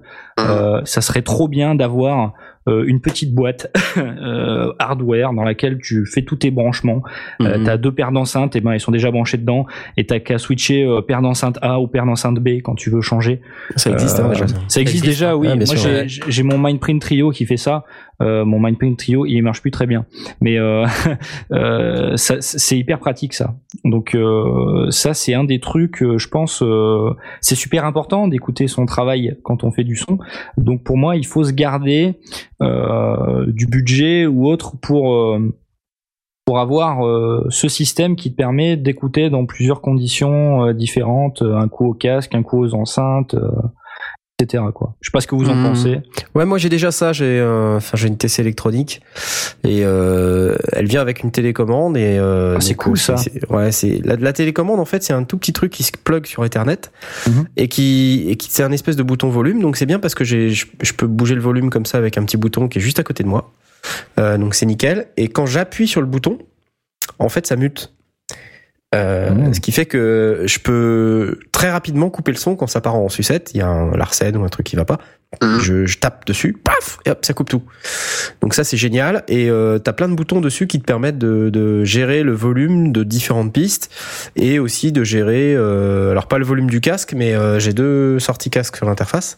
Bon. Et ça, ça permet de, de vraiment avoir un volume casque séparé du volume moniteur et tout ça. Enfin, c'est vraiment sympa d'avoir plusieurs paires de moniteurs si besoin. Donc c'est c'est vraiment cool, ouais. C'est quoi la référence Euh, TC euh, Studio Connect 48. Mhm. Ouais, non, c'est vraiment cool. C'est vraiment une interface euh, pas mal. Alors, elle a juste une petite faiblesse, c'est euh, les préamplis qui sont euh, connus pour pour tomber en panne. Et d'ailleurs sur mes quatre, j'en ai deux qui sont en panne. Hey. Ouais. Alors c'est les, ça marche encore, mais il y a plus de gain en fait. Ah oui. J'en ai plus que deux qui ont du gain. Euh, Le 1 et le 3, les 2 et le 4 sont flingués. Et t'as des préamps aussi dessus alors? Oui, t'as fait. quatre Ah ouais, c'est une, une interface audio en fait. C'est une interface audio, ouais. C'est une interface audio qui est au format rack 19 pouces. Et t'as euh, t'as quatre préamps en façade euh, avec des connecteurs euh, XLR ou jack, tu sais des combos là, les fameux Ouais, combos. ouais, ouais. ouais. Euh, t'as un pad par par tranche, t'as euh, deux sorties casque, euh, t'as l'alimentation fantôme, et puis t'as euh, 12 entrées. Mhm. Plus euh, interface ADAT, euh, word clock, euh, Firewire, euh, enfin c'est super complet. C'est vraiment une super interface. Ah ouais, je vois la petite télécommande, ça a l'air bien, ouais, effectivement. Ouais. Studio Connect 48, elle s'appelle. Et la petite interface, la petite télécommande, elle est vraiment pratique. hein. Moi d'ailleurs, enfin je, je, sais qu'un jour il va falloir que je change d'interface et ça va me manquer quoi, le, la télécommande. Donc je, je, il faudra que je trouve un moyen de reproduire le truc parce que c'est vraiment génial ça. Et alors du coup pour votre monitoring, toi par exemple Aurine, tu, alors, tu quoi? Alors bon, moi c'est simple, hein, donc là bon comme j'ai actuellement donc euh, des, des, moniteurs euh, de proximité. Bon, bon là j'utilise actuellement des M-Audio BX8 euh, qui sont pas mal, franchement. Mais bon, il y, a, y en a quand même des, des mieux. J'ai pas de référence en tête à donner parce que j'ai pas regardé du coup. Euh, mais et aussi un truc très très bête, des petites enceintes de PC branchées en, en B par exemple, pour écouter, pour savoir si jamais ce qu'on fait peut passer euh, sur des enceintes pourries, quoi. Ouais, des, une, une, alternative, une écoute alternative. Voilà, c'est ça. Ou alors des, euh, des enceintes qui pourraient traîner par là ou des trucs comme ça, quoi. C'est euh, c'est super important, je trouve. C'est malheureusement, je l'ai mhm. pas fait actuellement parce que euh, manque de place. Ouais, ouais. Mais bon, le truc en général que je fais, je fais un petit export, puis je vais écouter ça dans ma chambre, sur ma chaîne IFI. Ouais pour savoir si jamais ça passe ou pas quoi. Ah, c'est pas pratique quoi, tu vois. Ouais, c'est pas pratique, mais bon, actuellement, hein, je peux, je peux pas faire euh, autrement. Mais si jamais je pouvais le faire, je le ferais directement. Euh, je le ferais là, quoi. Je le faisais, euh, j'avais ce principe-là sur mon ancien studio parce que j'avais la place pour le faire. Là, maintenant, je suis vraiment sur une pièce qui est beaucoup plus petite, donc du coup, j'ai beaucoup moins de place pour pouvoir le faire. Mais bon, ça, ça, c'est dans un sens, c'est pas trop trop grave parce que je, je m'y suis fait à force hein, euh, de devoir aller jongler euh, de ma chambre à mon studio, c'est-à-dire monter, partir de la cave pour remonter parce que oui, mon studio est vraiment dans la cave, il est isolé. J'ai pas j'ai pas de soucis comme ça à ce niveau-là au niveau du bruit. C'est-à-dire quand même à 4 heures du matin, si jamais je dois gueuler ou faire du bruit, y a pas de soucis quoi. C'est un, gros avantage. Mais euh, non, c'est vraiment le pouvoir avoir vraiment différents systèmes d'écoute en plus de ces moniteurs pour pouvoir euh, vraiment écouter dans différentes conditions. Et euh, bon après c'est autre chose euh, qui est différent, mais de toute façon quitte à exporter ce que je fais, c'est exporter les, le mettre sur un CD, aller dans la voiture, aller écouter ce que j'ai fait aussi. C'est super important parce que si jamais voilà, si jamais ce que je fais passe très bien dans une voiture, ça passe partout quoi presque. Hmm. Ok. Et euh, et Jay, toi, pour le monitoring euh Alors moi, actuellement, euh, j'ai une paire de M-Audio AV30. Euh, je suis un petit peu déçu parce qu'à l'époque, quand je les ai achetés, euh, j'y connaissais pas grand-chose et je m'étais pas renseigné. C'est pas bien. Et du coup, les, les Twitter sont un peu trop petits. Enfin, il n'y a pas... alors, c'est, ça reste des, des moniteurs actifs de proximité, ça me convient, hein, mais euh, j'ai pas de. ça manque, il manque quelque chose. Je, je pense que c'est ah, dû. Je, au... sais, ouais. je, je, pense que c'est dû au, fait que les, les Twitter soient trop petits. Mais des Twitter, c'est pas grand de base. Non, non, mais là, hein, là c'est vraiment. Euh, Ceux-là sont vraiment. Enfin, j'arrive pas à percevoir les fréquences. Alors après, c'est peut-être mes oreilles qui sont qui sont abîmées. T'as les hein, oreilles trop petites. Voilà, mais euh, j'ai beaucoup de mal, ou alors j'ai pas l'habitude. Mais j'ai beaucoup beaucoup de mal à décerner euh, les, les quand je veux bosser sur des bandes de fréquences euh, précises, j'ai du mal à, à, à décerner vraiment ce que je fais. Donc j'y vais un peu à tâtons. au feeling, ça, ça fonctionne, hein, mais c'est comme ça que tu te retrouves avec des problèmes de phase sur le générique de. Exactement, exactement. Euh, ouais, c'est ça. Tu rigoles, mais, euh, mais, mais c'est ça, quoi. C'est. Euh... C'est peut-être un problème plus plus profond euh, de, dans ton acoustique ou? Ouais, ouais. Ouais, c'est possible. Enfin voilà. C'est peut-être pas tes enceintes, hein. Mmh. C'est peut-être ça. Je regarde la taille, c'est vrai que bon, au niveau des Twitter, ça va, ça passe. Mais c'est vrai que je vois la taille des boomers, je me dis, ah, c'est peut-être un peu petit quand même. Ouais, elles sont, elles sont petites. Hein. Du coup, en plus, il y a tu dois manquer de basse un peu, je pense, sur ta Ouais, bah alors le truc, c'est que les basses sont, sont derrière. Il y a un système de. de... Oui, bah comme beaucoup. Hein. Voilà, donc euh, oui, ça manque, ça manque de basse, mais en même temps, je me, c'est des moniteurs, donc euh, si je veux avoir. Ça manque de basse, ça euh, manque d'aigus. Ça a quoi exactement? Un très bon médium. Il n'y a aucun son qui en sort. Euh, non, voilà, je, je sais pas. Peut-être que c'est c'est peut-être pas les enceintes hein, au final. Donc, euh, Et t'as réfléchi au sujet de ce que tu prendrais à la place dans ton meilleur home studio? Euh, une paire de Rockit parce que je les trouve jolies et parce que euh, parce qu'elles ont bonne réputation. Euh, mais après, euh, je sais pas. J'ai bien envie de tester plutôt les, les casques de monitoring de type euh, K701 de de l'AKG par exemple. Euh, T'en t'en parlais souvent, Knarf. Je crois que Ouais. t'en as. hein. J'en ai un, ouais. Et euh, j'aimerais bien euh, juste pour pour tester euh, si si ça peut si ça peut m'aider Mhm. dans, dans dans mes mix à repérer les petits détails, euh, ce genre de choses. Bah, il faut, il faut, il faut, il faut tester, quoi. De toute façon, Faudrait que je les teste. euh, Ouais, faire du détail. ouais. Moi, je suis beaucoup au casque, hein, et euh, inversement, j'aimerais bien avoir une ou deux bonnes paires de, de, de moniteurs, justement. Parce que c'est chiant au bout d'un moment de travailler au casque aussi. Moi, honnêtement, j'aime pas travailler au casque, donc euh, je le fais jamais. Et quand, parce que quand je le fais, euh, quand je réécoute tout d'un coup les enceintes, je fais un gros ah mince, il y a plein de choses qui vont pas. Mhm. C'est après, un danger hein, effectivement de de- de- de- d'être très très décalé. Après, pour moi, c'est compliqué le monitoring parce que quand j'ai commencé, euh, je suis, euh, complètement autodidacte. J'ai pas eu tout de suite la référence du euh, du ce qu'il faut entendre dans, dans des enceintes de monitoring. J'ai fait ça sur des haut-parleurs de PC traditionnels. Euh, après, j'ai acheté un kit 5 points euh, de Logitech. Euh, bon, c'était c'était du bon son, mais c'est du ça reste du son hi-fi.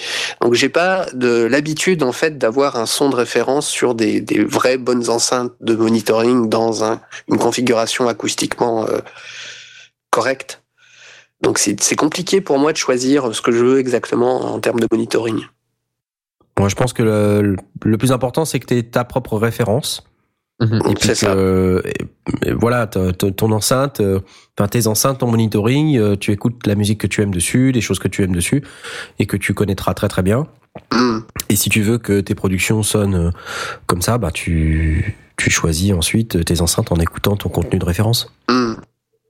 Bah, c'est- euh, C'est ce que je fais là, mais, mais parce que j'ai pas le choix, quoi. Mais euh, j'aurais- j'aurais bien aimé, en fait, euh, ne serait-ce que pour euh, sentir la différence entre euh, des enceintes de Wi-Fi et euh, des enceintes de monitoring, mais euh, bien correctes et dans un bon environnement euh, idéal pour le mixage, par exemple. Euh, ne serait-ce que pour sentir la différence et, euh, et peut-être me recalibrer ou. ah, tu sais, moi j'ai envie de te dire que euh, mes premières enceintes de monitoring, c'est des Alesis, les M1 euh, actives. Hmm. C'est bon, je m'étais énormément fait à ces enceintes-là, euh, etc. Quand j'ai dû passer, quand je suis passé au M audio, j'ai fait un gros ouh là là là là là là, je suis plus du tout habitué et du Mm. coup, je euh, faisais un travail de moins bonne qualité Ouais. qu'avant. Hmm. Et ça m'a fait, j'ai dû avoir quand même un très gros temps de réadaptation pour pouvoir euh, retravailler quoi correctement. Oui, c'est le risque. C'est le risque aussi que je me dis. Si jamais je veux changer et que je vais être dans une bonne config, peut-être que j'entendrai les choses fatalement euh, différemment de ce que j'ai Mhm. l'habitude d'entendre. Et du coup, euh, mais c'est un risque que je suis prêt à prendre. Parce qu'après, quand tu commences à, à être euh, dans de certaines gammes d'enceintes, euh, comme la Rockit là euh, dont tu parlais, euh, c'est des enceintes qui qui sont d'une certaine taille, donc qui vont déjà commencer à livrer euh, quelque chose de très très fort dans le grave, euh, Mhm. très précis dans le médium, euh, bien bien réparti dans l'aigu aussi. Mhm. Donc après, quand tu vas changer, tu tu devrais avoir moins de problèmes. C'est-à-dire de passer de ton environnement actuel où tu as des toutes petites enceintes qui donnent pas satisfaction à une paire un peu plus grosse comme les Rockit, là ça va faire un choc. Ouais. Ouais. Mais c'est il faut en passer par là. Bah oui, de toute façon, euh, il faut. Ouais. Enfin, en tout cas, j'aimerais bien. J'aimerais bien euh, pouvoir un jour euh, bosser sur des choses un peu plus, euh, un peu plus solides et un peu plus euh, de, de, réf- de référence, quoi. Alors, c'est pas une question de mimétisme, hein, c'est vraiment une question de. C'est un désir que j'ai de m'immiscer dans euh, des configurations vraiment euh, idéales pour euh, avoir des, un résultat professionnel et pouvoir. parce que mon, mon but, quand même, c'est de travailler dans le son à, long terme. Donc, j'aimerais aussi pouvoir de mon côté, euh, chez moi, avoir quelque chose euh, qui me permette de, de, de- de travailler dans, dans des conditions professionnelles. Mhm. Je comprends. On va poster les KRK là pour euh, nos auditeurs. Mhm. Rocket. Et c'est quoi la gamme de prix de, Euh, Rocket, c'est là? 200 euros à peu près euh, l'enceinte. L'enceinte. Ça, C'est- dépend lesquels, hein, parce qu'il y a plusieurs Oui. modèles. Oui, en- T'as la Rocket 5, euh, Rocket 6, Rocket 8 et, euh, et la RP10. ouais. Euh, la RP10, euh, je crois qu'elle doit être dans les 400 euros pièce. hein. ouais, ouais, c'est ouais. Yes, quoi, ok. Ouais, Ouais. parti sur la Rocket 6 euh, qui est à 200 euros l'enceinte. Donc euh, c'est pas des, c'est pas, c'est un budget, hein, c'est clair. Et encore, euh, maintenant c'est c'est plus pratique parce qu'on a plus besoin de se de s'occuper de l'ampli et tout ça puisque c'est déjà des enceintes C'est amplifiées, actif. ouais. des enceintes actives. Donc on n'a pas besoin de se prendre la tête avec ça. Donc quand vous avez acheté les deux enceintes, c'est bon. Normalement vous avez besoin de rien d'autre. Enfin, mis à part la sortie de votre carte son pour pouvoir rentrer dans vos dans vos enceintes. Mm. Ok, donc euh, bon plutôt KRK. T'avais d'autres modèles en tête ou, ou pas? Non. Après, j'y connais pas grand chose en termes de monitoring, hein, donc euh, c'est D'accord. pas, euh, c'est pas, j'ai pas énormément de références. J'ai entendu parler de Focal, moi. Je sais pas trop. Euh, vous connaissez ou pas J'ai Ouais, entendu il- parler aussi de Focal, mais je crois que parmi nos auditeurs, euh, il y a des possesseurs de Focal. Mais Focal, ils viennent plus du monde de la hi-fi. D'accord. Et euh, donc c'est pas mal en soi, hein, euh, mais ils sont venus sur le monde du monitoring par la suite. Enfin, je crois. Euh, en tout cas, moi, c'est comme ça que je les ai découverts. Et euh, c'est pas mal. C'est assez flatteur, hein, comme tout ce qui vient un peu de la hi-fi. Mhm. Mais c'est pas mal. Mm. Et euh, il y, a, il y a pas mal de modèles. hein. Il y a pas mal de. Bon, on a parlé des maquis. euh, Il y a les Alesis, euh, Fostex, euh, euh, KRK. Yama- là, on vient d'en parler. aussi fait des. Yamaha fait des, fait des enceintes, M Audio fait des enceintes. euh, euh, voilà. Enfin après, les gammes dans lesquelles vous allez vous retrouver, euh, si on parle d'une enceinte à 200 euros pièce, euh, enfin on, on risque pas non plus de faire un, enfin de, de récupérer quelque chose de catastrophique. Mm. Euh, ce qu'il faut, c'est c'est savoir de quoi on a besoin euh, en termes de rendu. Euh, il faut laisser à la proximité. Euh, Enfin, faut laisser l'enceinte à son rôle, quoi. C'est-à-dire que si vous voulez des enceintes de proximité puis que vous êtes vraiment tout à côté, ça sert à rien d'acheter des gros mastocs de 40 kilos Ouais. pièce. Mm. Parce que déjà, euh, ça va vibrer dans tous les sens, euh, ça va, puis vous allez jamais les utiliser euh, dans la zone de rendement zone de dans, la- confort, dans- ouais. dans laquelle elles sont bien. Euh, Parce que si, si vous les utilisez en sous-régime, elles vont pas bien sonner. Si vous les utilisez euh, en- dans leur régime, ça va pas convenir chez vous parce que c'est trop gros. Ouais, Donc après, il faut, il faut avoir le bon.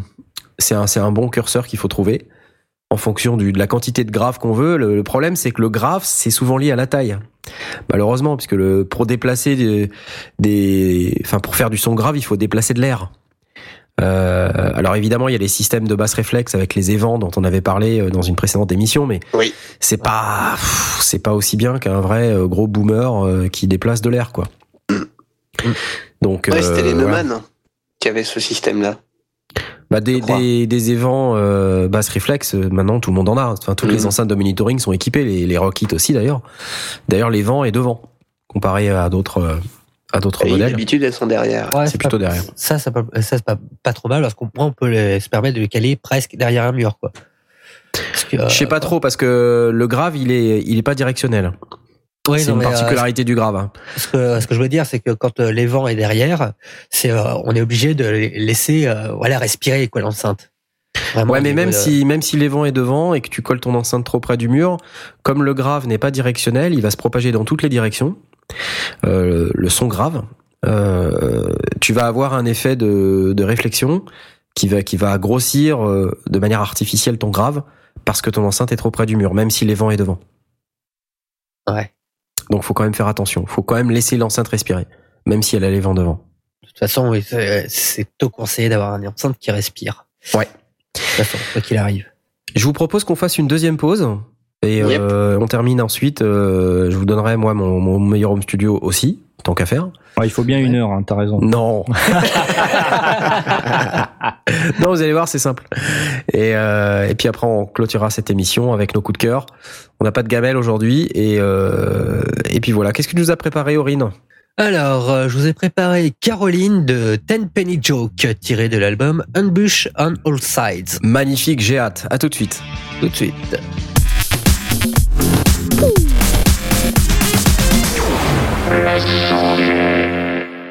Et nous voici de retour dans Les Sondiers euh, sur cette émission dédiée au meilleur home studio. Bravo. J'aime ces applaudissements. Ça faisait longtemps. Ils sont tiens. tout à fait naturels en plus. euh, tu vois, c'est quand même bien. Et C'est des gens qui sont très très bien éduqués. Ok? Puis on a sont- l'illusion d'un vrai public. Bah tout à fait. Bravo. Il y a, il y a pas de demi-mesure. Tu nous lâches direct la foule en délire, tu vois. Ouais, alors le- je pourrais faire ça. Voilà. Ou ça. C'est un peu trop ça. Ça fait très plateau télé, ça. Ouais. Et tout de suite, les Sondiers, bravo Alors, on pourrait faire et tout de suite, les Sondiers, bravo, bravo, bravo Voilà, bon, euh, j'arrête. Euh, ouais, alors le meilleur home studio pour moi, soyons fous. Oui. Alors, allons-y. Allons-y. Non, mais vous allez voir, c'est pas, c'est pas très compliqué. Déjà, je voudrais, euh, donc déjà j'ai roté dans le micro, c'est quand même pas très clair à la radio. euh, ouais, non, mais je savais bien que tout le monde avait entendu, donc ça sert à rien d'essayer de le camoufler. Euh, Euh, je, je voulais dire que j'étais complètement, complètement avec euh, Asmoth sur l'aspect simplicité. Yes. Moi, c'est complètement capital. Il faut que ça soit vraiment un truc qui soit easy et t'allumes, ça marche, tu joues, t'enregistres, tu te fais plaisir. Le plaisir, c'est d'ailleurs le, le concept autour duquel mon meilleur home studio va tourner. C'est un Mhm. studio plaisir. C'est un studio dans lequel je me fais plaisir parce que c'est un endroit où je vais venir pour jouer, pour m'amuser, pour euh, m'échapper, pour euh, voilà, parce que ça doit être un endroit où je dois pas me prendre la tête, parce qu'au contraire, c'est l'endroit où je viens quand je me prends trop la tête ailleurs. Euh, donc c'est voilà, faut que ça soit quelque chose qui soit dédié au plaisir. Donc après, je suis également euh, sur la même longueur d'onde que Jay en ce qui concerne la pièce dédiée. D'ailleurs, en ce moment, moi, je suis dans ma pièce dédiée parce que Mm. j'ai déjà la pièce dédiée. Ensuite, euh, là où euh, peut-être je vais peut-être vous surprendre, moi, je, je vais pas aller dans le truc trop, enfin l'acoustique et tout ça. Là, enfin, ça- oui, je vais essayer de faire quelques efforts, mais euh, mais pour moi, un, un home studio sympa, c'est un home studio qui est dans une maison normale, euh, avec euh, une pièce normale. Alors peut-être qu'il y a du double vitrage, euh, peut-être qu'il y a une porte qui est un petit peu plus renforcée, ou je vais faire un petit effort sur essayer de pas faire trop de bruit. Mais ça va pas être non plus le truc super, comment dire, qui va être très très acoustiquement traité de manière à ce que il y ait pas de bruit qui sorte quoi. Voilà.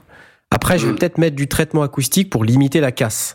Donc pour moi, le meilleur home studio, c'est vraiment un home studio dans lequel il n'y a pas de problème de, de fréquences qui se baladent, qui rebondissent et tout ça. Donc c'est du coup pas une pièce carrée.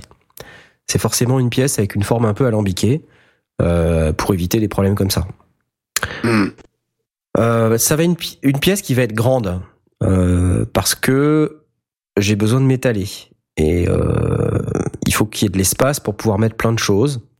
Et moi, je suis un mec vachement tactile. J'aime bien, euh, j'aime bien les boutons, j'aime bien les appareils dédiés, parce qu'en fait, euh, voilà, on est tous à dire ouais, les VST instruments, les effets, les plugins et tout ça. Moi, ça me gonfle ça. Je, je, je- c'est bien. D'accord. C'est ouais, ouais, ouais. C'est c'est bien, mais euh, ça sonne bien. Le problème, c'est que ça ça dure pas plus de 5 ans, quoi. Au bout de 5 ans, ça marche plus. Parce que voilà, t'as changé d'OS, t'as changé de truc, t'as changé d'ordi, t'as plus le, le bon fichier, le bon driver, le bon truc, le bon machin. Et, et c'est pas acceptable pour moi. Donc euh, et en plus, j'ai besoin de tourner des boutons. Voilà, moi c'est les boutons. Il faut qu'il y ait des, faut qu'il y ait des trucs à toucher parce que pour moi, ça doit être euh, ouais instantané, euh, spontané. Voilà, plus qu'instantané. Il faut que ça soit spontané. Donc il faut avoir une relation assez particulière qui est, qui est physique avec son matériel, de manière à pouvoir tourner le bon bouton. Et tu sais que c'est ce bouton-là et puis pas un autre, quoi. Et que ce bouton-là, il sert pas non plus à 50 000 trucs. C'est pas le même bouton pour euh, tous les paramètres. Parce que sinon, c'est pas spontané. Hmm. Sinon, tu vas chercher dans le menu, euh, tout ça. Non, ça, c'est pas bon. Moi, il faut que ce soit un appareil dédié pour une chose et euh, avec un- une flopée de boutons partout pour que je puisse tourner des boutons. Voilà. Sinon, ça va pas. Ensuite, pour revenir sur la notion plaisir, euh, ce qui me semble important, c'est euh, c'est pas forcément de relier le truc au prix. Euh, je me suis rendu compte euh, il y a quelques quelques années déjà que je me faisais parfois plus plaisir avec des petits trucs qu'avec des gros trucs. Et voire même quand j'achète un trop gros truc et que j'ai pas suffisamment le temps de l'utiliser parce que j'ai j'ai un boulot et tout ça et du coup ça me prend beaucoup de temps.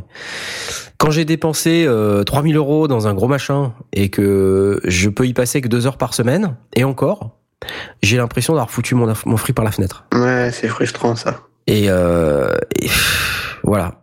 Donc, à la limite, je vais rechercher le plaisir dans euh, dans les trucs moins chers ou d'occasion. Je depuis peu, j'achète sur eBay maintenant des trucs. Ça marche très bien. Et euh, du coup, ça c'est pas mal parce que tu payes les produits moins chers et, et surtout, il euh, faut pas hésiter à prendre les produits d'il y a 3-4 ans. Tu vois? Euh, Parce que en fait, il y a 3-4 ans, t'étais déjà en train de baver dessus. Donc Ouais. c'est les mêmes produits quoi. C'est juste que au lieu de les payer le prix du neuf, tu les payes le prix de l'occasion. Le nombre de mecs qui ont des des, des matériels dont ils prennent un soin absolument incroyable. Enfin, il y en a beaucoup quoi. C'est pas parce que t'achètes un truc d'occasion que ça va être un truc dégueulasse, pourri, cassé. euh. Moi, j'ai acheté déjà plusieurs équipements sur eBay et je suis très content de ce que j'ai récupéré. Des équipements en parfait état, euh, comme neuf, et pour une portion du prix, une fraction du prix. Donc pour moi, le plaisir, il va venir de là aussi, c'est-à-dire aller chercher euh, sur eBay les appareils qui me font plaisir. Alors c'est quoi les appareils qui me font plaisir? Moi, je suis dans la musique électro. Je fais de la musique bizarre, euh, donc j'aime bien les trucs sur lesquels il y a des boutons. Là récemment, je me suis acheté une monomachine de d'électro. Donc euh, voilà, je me suis fait plaisir avec. Euh, je l'ai pas payé très cher. Je l'ai payé moins cher que s'il l'avait acheté neuve. Euh, et ça, c'est un- une petite boîte boîte, tu vois, par exemple. Et cette petite boîte boîte, elle- c'est un truc génial. Ça ça fait un certain type de truc. C'est un step sequencer. Il y a six moteurs de synthèse à l'intérieur. C'est assez limité dans ce que tu peux faire avec, mais ce que ça fait, ça le fait super bien, quoi. Je sens que tu meurs d'envie de nous faire une démonstration. Non. Ah, Ah merde Ah merde. Bah, et, ah, on avait fait des. C'était Voilà. le truc que j'avais préparé pendant que t'étais. Euh... Et c'est con ça, hein, mais c'est.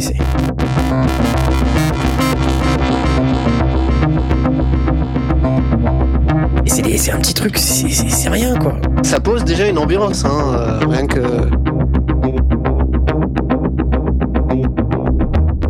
Et ça a un clavier ou non, Non. c'est juste des boutons C'est juste des boutons. C'est euh, si tu cherches euh, électron monomachine, euh, c'est c'est juste des boutons. Et euh, ouais non, ça fait ça fait rien de plus que ça. C'est. J'ai fait ça là tout à l'heure.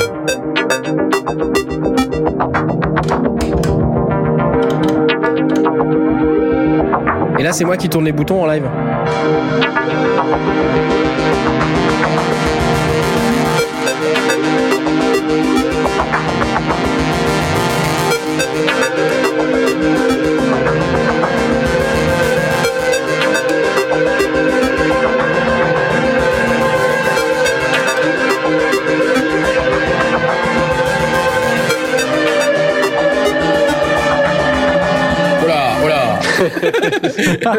J'ai- tourné un bouton de trop. Mais vous voyez le- l'esprit, euh, c'est euh, c'est un truc. ça fait ça fait des trucs, ça fait l'électro, ça fait les. Mais c'est clair qu'en quelques minutes déjà tu peux poser une ambiance, euh, un truc quoi, enfin une. euh, Ouais, et puis ça, c'est c'est du plaisir à l'état brut, quoi. C'est du plaisir Mmh. en barre. Tu vois, le truc, tu, tu, tu démarres le truc, tu, tu fais n'importe quoi, et euh, très rapidement, en tournant trois boutons, paf, tu arrives à un truc complètement original. Donc, euh, bon. Et c'est pas dur. Et moi, j'aime bien tous ces trucs-là. Euh, donc, je me, fais, je me fais plaisir en m'achetant des petits trucs comme ça. Et pour moi, dans le meilleur home studio, c'est un studio où tout marche. C'est con à dire, mais le problème de quand t'as plein de boîtes, C'est que c'est un véritable enfer pour que tout fonctionne. Donc déjà pour que tu puisses brancher tout dans ta carte son pour pouvoir éventuellement euh, séquencer, enregistrer dans live, dans Cubase ou je ne sais quoi, euh, que tout soit synchro en MIDI. Parce que euh, il faut que quand tu utilises des arpégiateurs, euh, des step sequencers, euh, il faut que tout ce beau monde soit euh, en synchro total parce que sinon euh, ça peut pas fonctionner. Euh, voilà, c'est c'est donc euh, c'est donc pas gagné. À la base. bon, vous avez compris que c'est un studio qui sera plus centré sur des synthétiseurs. Ouais. Euh, Ah, même si euh, je, je, je, je suis aussi bassiste, j'ai j'ai j'ai une guitare. voilà, je je me sens pas obligé de, de racheter quoi que ce soit dans ce sur ce périmètre-là, on va dire.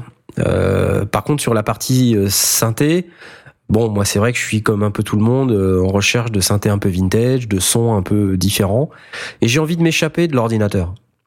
J'ai j'en ai marre des ordis. C'est euh, ouais, c'est c'est bête, hein, mais Ah, je pense que il en faut un, voire deux. À la limite, euh, quand je dis m'échapper de l'ordinateur, ça veut pas dire que j'en veux plus. C'est je veux pas être euh, prisonnier de mon ordinateur. Ouais. Euh, C'est-à-dire, je veux pas que ça soit le centre névralgique euh, de tout ce que je produis comme son. Je veux que les équipements musicaux ils soient dehors, dédiés dans des boîtes avec des boutons. Même les trucs hybrides commencent à me gonfler. C'est-à-dire, euh, les trucs hybrides, c'est euh, le logiciel euh, tourne dans l'ordinateur et puis a un contrôleur. Par exemple, j'ai Machine, j'adore Machine, je trouve ça super. Le problème, c'est que bah là, typiquement sur mon Mac, Machine 2.2, je peux pas l'installer parce que j'ai pas macOS 10.10. Et si je, mets macOS 10.10, bah j'ai plein d'autres trucs qui marchent plus. Voilà. C'est le genre, voilà, typiquement le genre de truc qui me gonfle, mais profondément, quoi. Alors que ça, tu vois, quand t'as euh, une boîte à l'extérieur, ben voilà, tant qu'elle marche, elle marche, et il n'y a pas de problème de, tu peux l'upgrader, tu peux upgrader sa version, ça n'a aucun impact sur le reste de ce que t'as autour de toi. Hmm. Donc, euh, et puis t'as d'avoir le Mac aussi. Ouais, non, Oh, mais les là, je, là, je suis, je te rejoins euh, dans le sens de dire que avec les PC, c'est vrai qu'on a moins de problèmes de, de logiciels qui marchent plus euh, alors qu'ils ont bien marché avant. C'est vrai que depuis des trucs qui marchent en XP, en général, ils marchent dans Vista, ils marchent dans 7, ils marchent dans Windows 8. Ah, on va- prendre l'exemple du voice designer. Hein. C'est le truc qui a été Ouais. édité sous 98 ou je sais plus quoi, mais il Ouais, marche encore sous Windows 8. Hein. Ouais, c'est clair. Je suis d'accord avec toi sur ce plan.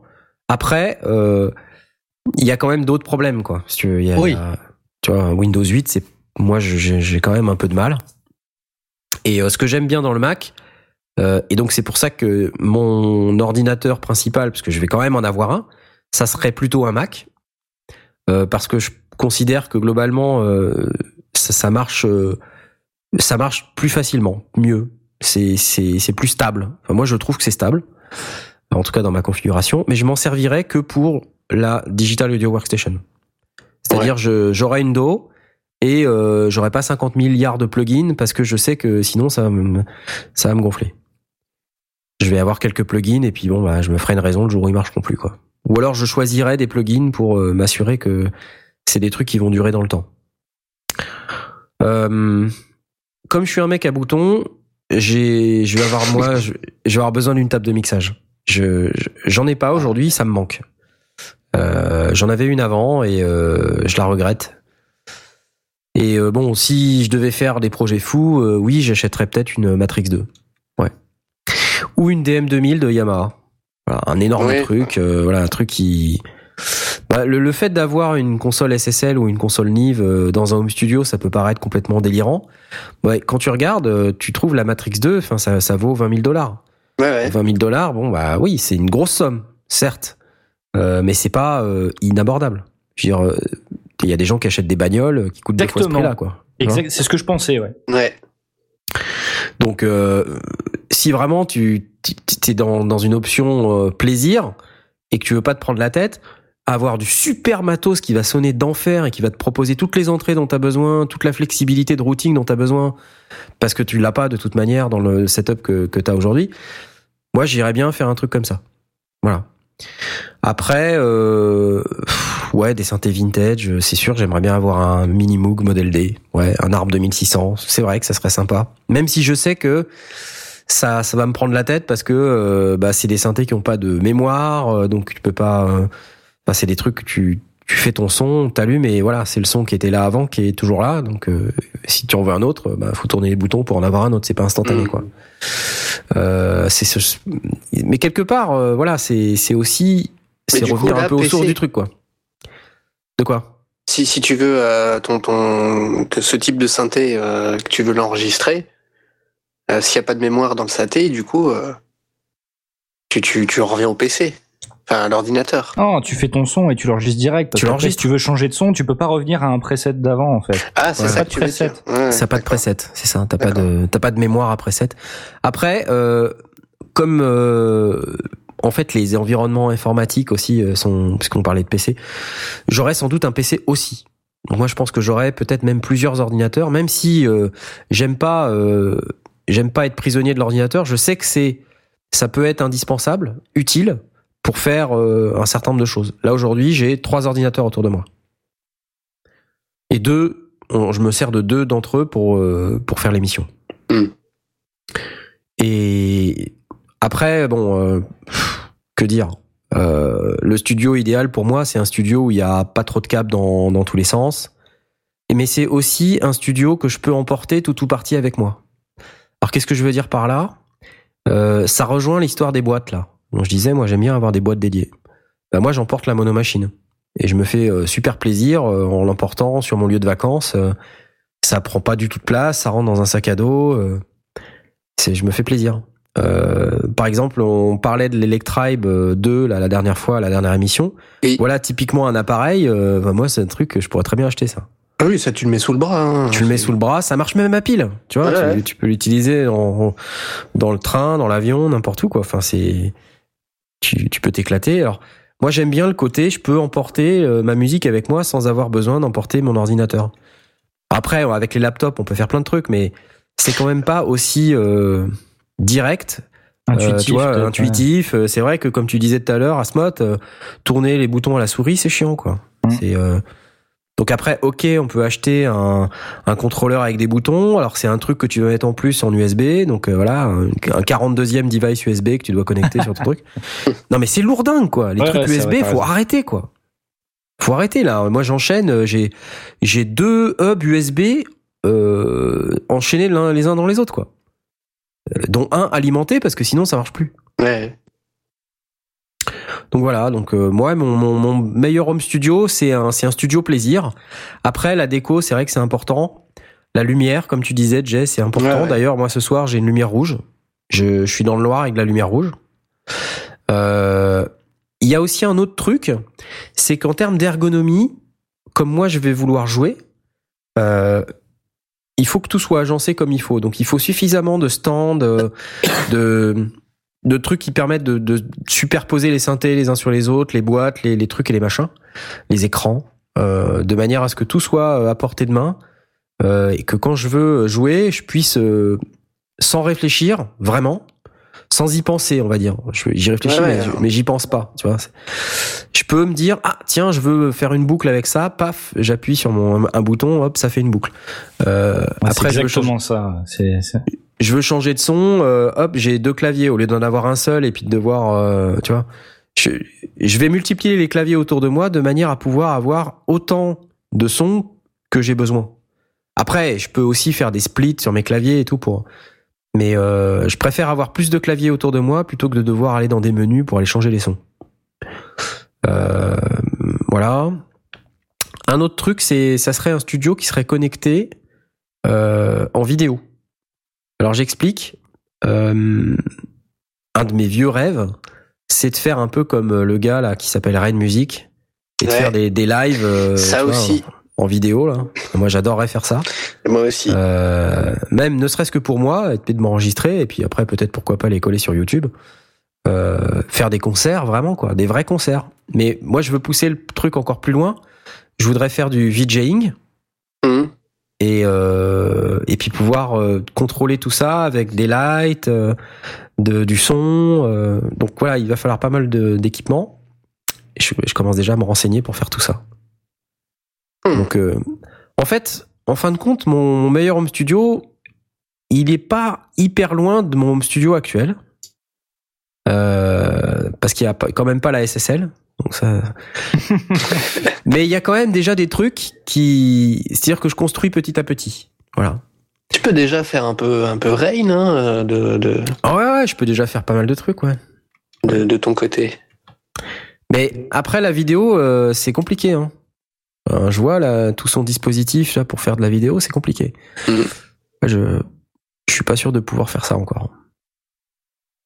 Voilà, voilà. Après, ben, en question monitoring, j'aime bien écouter assez, euh, assez fort, mais pas trop fort. Euh, j'aime bien avoir beaucoup de graves. Euh, il faut que je puisse écouter suffisamment fort. Et je, Mhm. je veux pas jouer au casque. Je veux jouer, je veux jouer sans, sans rien sur les oreilles. Je, veux- je veux avoir ma musique qui, qui, qui tourne pendant que je la joue autour de moi. Voilà. Suffisamment fort, mais pas non plus pour euh, faire vibrer la maison et puis faire chier les voisins. Voilà. Donc euh, mes moniteurs euh, actuels me satisfont pleinement. C'est des euh, HR824. Euh, j'ai pas l'intention d'en changer. Je pense que si mon dans mon meilleur home studio, je- j'en aurais peut-être des, des plus gros, peut-être une grosse paire de Genelec ou je sais pas des Mhm. les Adam A7 là, c'est vachement bien ça. Ça, ça me plaît bien aussi.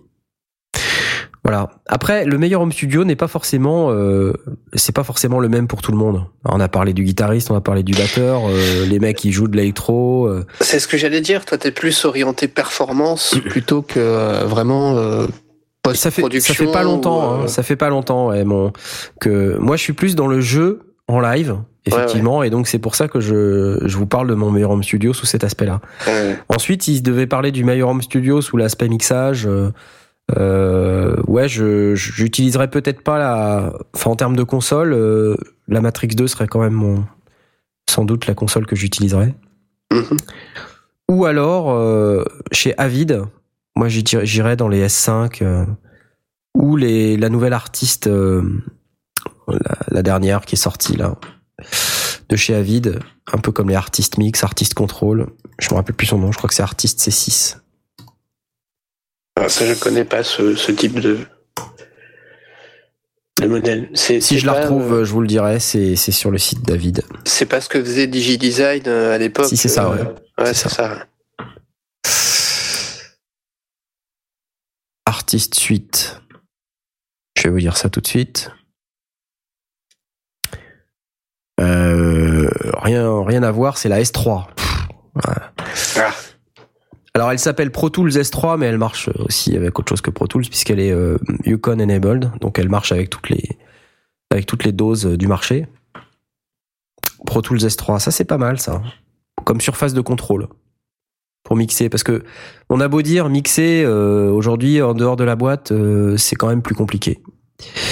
Ensuite, pour mixer, ce que j'aimerais bien avoir, c'est une une boîte euh, UAD satellite. Euh, Ah. c'est-à-dire les de, de la puissance DSP pour pouvoir euh, héberger des plugins, mais qui eux vont tourner sur la boîte satellite. Donc c'est pas vraiment, je suis pas prisonnier de mon ordinateur.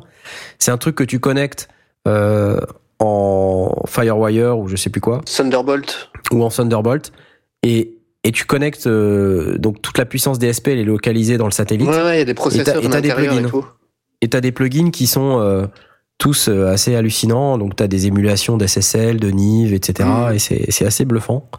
J'avais écouté des démos et c'est vraiment pas mal. Ça, ça me plairait bien. Donc euh, d'avoir un truc comme ça pour pouvoir euh, parfaire mes mix. Et puis c'est tout. Après, j'ai pas, voilà, j'ai pas. Le mobilier dédié, oui, c'est vrai que ça, c'est un truc que t'avais abordé, Jay. C'est c'est pas mal. Moi, j'ai pas mal de trucs en rack et c'est vrai que j'ai plus de rack, j'ai plus de. Voilà. Et ça, à la rigueur, le mobilier, euh, t'en trouves partout. hein. Enfin, moi, je sais que j'en ai trouvé sur euh, euh, Cdiscount. Euh, Enfin, t'as pas besoin d'aller dans du machin spécialisé. euh. Ah Ah, non, donc, Ouais, mais quand tu veux mettre des racks 19 pouces, euh, tu vois, que t'as besoin de 4 unités, et puis Oui, après, bon, oui, si, si tu veux. tu, si tu veux que le truc soit pas trop moche, c'est vrai que si t'achètes un truc chez Ikea euh, ou chez Cdiscount, et puis qu'après tu dois poser le rack dessus, c'est pas la même couleur, c'est pas les mêmes, enfin tu vois. Ouais. c'est des trucs cons, hein, mais euh, Blast, il s'est, il s'est fabriqué un, un espèce d'étagère de rack avec, tu sais, les, les tables Ikea à 5 euros, là. Ouais. Et, euh, il, se ba- il se balade avec ça de temps en temps quand il a besoin aux joutes. Donc, il a deux, trois, deux, trois unités, un ampli, un équalo.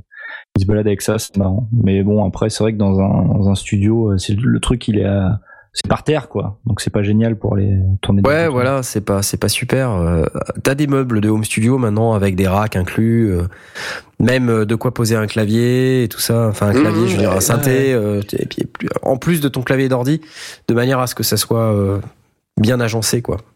Ah ouais, t'as ton clavier maître qui est devant et puis le, le clavier d'ordi qui est dans un tiroir en Ouais, dessous. euh. c'est ça, ouais. Et le truc, les trucs sont, sont hyper grands, quoi. Tu peux poser euh, deux écrans, enfin deux, ouais, deux écrans euh, euh, si t'es en dual Ouais. screen, plus tes, euh, tes moniteurs, plus encore une surface de contrôle ou un, un truc type machine ou un Akai MPC. euh, ouais, t'as largement de la place, quoi, pour euh, plus Mm. ta tour en dessous. Enfin, vraiment, c'est euh, hyper bien agencé, on regarde chez Thomann, ils ont plein de meubles comme ça, Aussi, spécial pour les studios. Ouais, mais t'as vu les prix? Oui, c'est. C'est incroyablement cher. Il y a des trucs qui Mm. valent plus de 1000 euros. Euh, bon, Ouais, mais bon, euh, je- j'avoue que là, celui qui, est- qui a mis 5, tu te fais. Par contre, c'est vrai qu'il est très pratique parce qu'on Ouais, qu'il ouais. est vraiment étudié pour. Ouais, enfin, moi je préfère mettre 1000 euros dans un instrument que, que dans un meuble, quoi, tu vois. Même si le meuble est très pratique, hein, euh, il, il en faut. Moi je préfère mettre 1000 euros dans un truc qui va, qui va me permettre de m'exprimer euh, plutôt que, que dans un meuble. euh, Je, je, je serais plus à acheter un instrument peut-être euh, un peu plus cher et euh, mettre, euh, prendre un meuble d'occasion, tu vois. Mm. sûr. Oui, puis même si t'as pas de meuble spécifiquement dédié à ta pratique, tu peux toujours trouver un moyen de t'arranger euh, avec ce que t'as euh, déjà, quoi. Ou pas forcément acheter un meuble. euh, Ouais, mais tu vois, ça, ça, ça va, ça va donner un truc qui sera un peu, euh, ça sera pas, ça sera pas super bien. Ouais, c'est vrai qu'à long terme, ça peut saouler, quoi. C'est du compromis et euh, donc ouais, c'est des trucs qui te gâchent un peu la fête. Mm. Bon, après, euh, pour pouvoir rentrer tout ça dans l'ordinateur, euh, moi je pense que j'aurais donc une grosse console parce que j'aime bien avoir des boutons, comme j'ai dit, et j- j'aurais euh, des interfaces qui me permettent de d'aller euh, directement entre la console et l'interface audio. Donc j'avais repéré là les les Motu euh, qui sont sortis il y a pas longtemps, les 24 AI et 24 AO. Mm. Donc ça c'est voilà 24 int- 24 euh, entrées, 24 sorties. Euh, donc là, ça commence à être sympa. C'est en, ça rentre en DB25 là. euh, donc euh, au cul de la console, il y a ces connecteurs là. Pouf, tu les rentres dans ces machins. Et derrière, ça te fait euh, pour ch- pour chaque tranche de ta console, bah t'as une entrée dans ton ordi quoi. Mm. Et donc là, ben t'es tranquille en fait. T'as as vraiment le, la vraie expérience finalement. T'as euh, donc tu rentres dans ta console, tu fais ton, ton truc, hop, ça rentre directement dans une piste de, de l'ordi. T'as pas besoin de faire du routage de merde. Tu vois, tout est t'as une piste par piste quoi. Enfin, t'as une voie par piste. Tout est déjà préconfiguré, euh, voilà. Faut que ça soit le plus smooth possible. C'est ça le Ouais, la ouais. clé.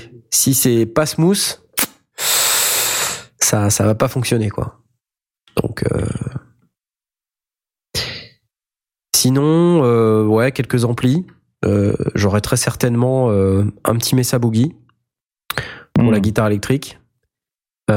Et puis moi j'aime bien les amplis Trace Elliott, au moins les têtes d'ampli Trace Elliott pour la basse. Ah ouais, ça sonne bien aussi ça. Voilà, ça, ça fait partie des trucs que j'aime bien. Et puis, pareil, voilà, quand j'ai en- quand j'ai besoin de jouer de la guitare ou de la basse, bah, je suis comme Asmod. Je veux passer par un ampli, j'ai pas envie de me faire chier. euh, quitte à ce que ce soit déjà pré-câblé, déjà allumé, euh, dans telle tranche de console, euh, c'est déjà voilà. Après, j'ai plus qu'à appuyer sur un bouton, ça part dans la, ça part dans Cubase ou dans ou dans Pro Tools ou whatever. Et j'enregistre direct, quoi. Pas de prise de tête. Parce qu'aujourd'hui, quand je veux jouer, ça c'est un vrai problème. Quand je veux jouer de la guitare, alors je vais mettre le jack dans la carte son. Alors après, euh, si je veux euh, une émulation d'ampli, il faut que je, Oh, laisse tomber, je crée la saoulé, piste moi. et ce tout. ouais. C'est carrément, c'est carrément terrible, quoi. Ouais, putain, c'est C'est carrément chiant. terrible. Mm.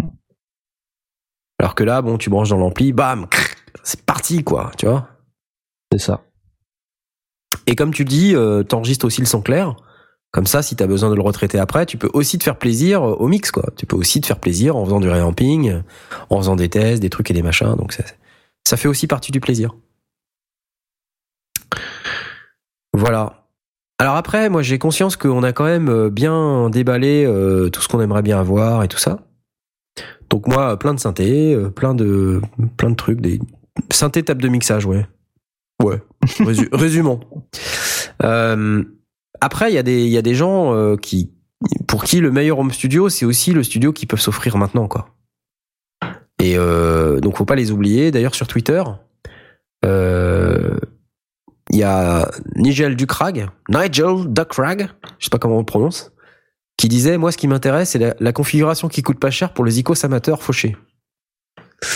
Alors soyons clairs, ça va pas être le meilleur home studio du monde puisque c'est vrai qu'avec euh, assez peu d'argent c'est compliqué de faire un super home studio.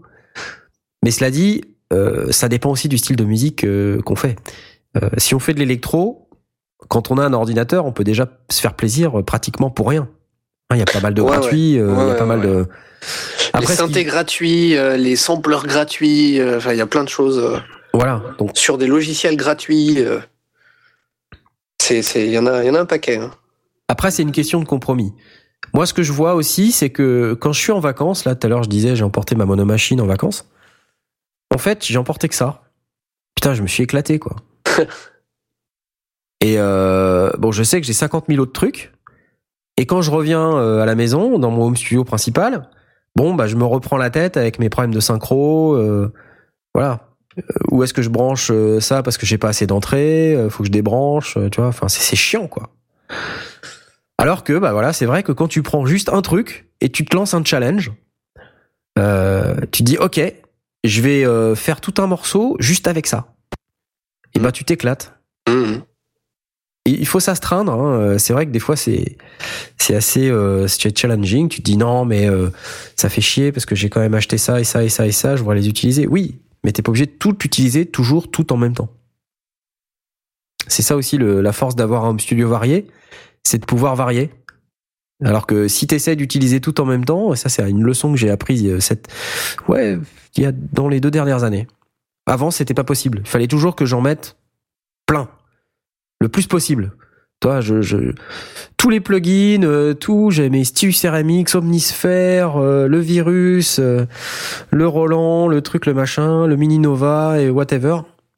et à la fin, c'est un gros bordel quoi. Ouais, tu te retrouves avec une grosse bouillasse de C'est ça, tu du santé, grosse- plus de santé, encore de santé, ouais. Et, et en fait, à la fin, c'est de la bouillasse, c'est de la merde. Et euh, et t'en es pleinement conscient, c'est ça le drame. Tu fais de la merde et tu réécoutes ton truc, tu fais mais c'est de la merde.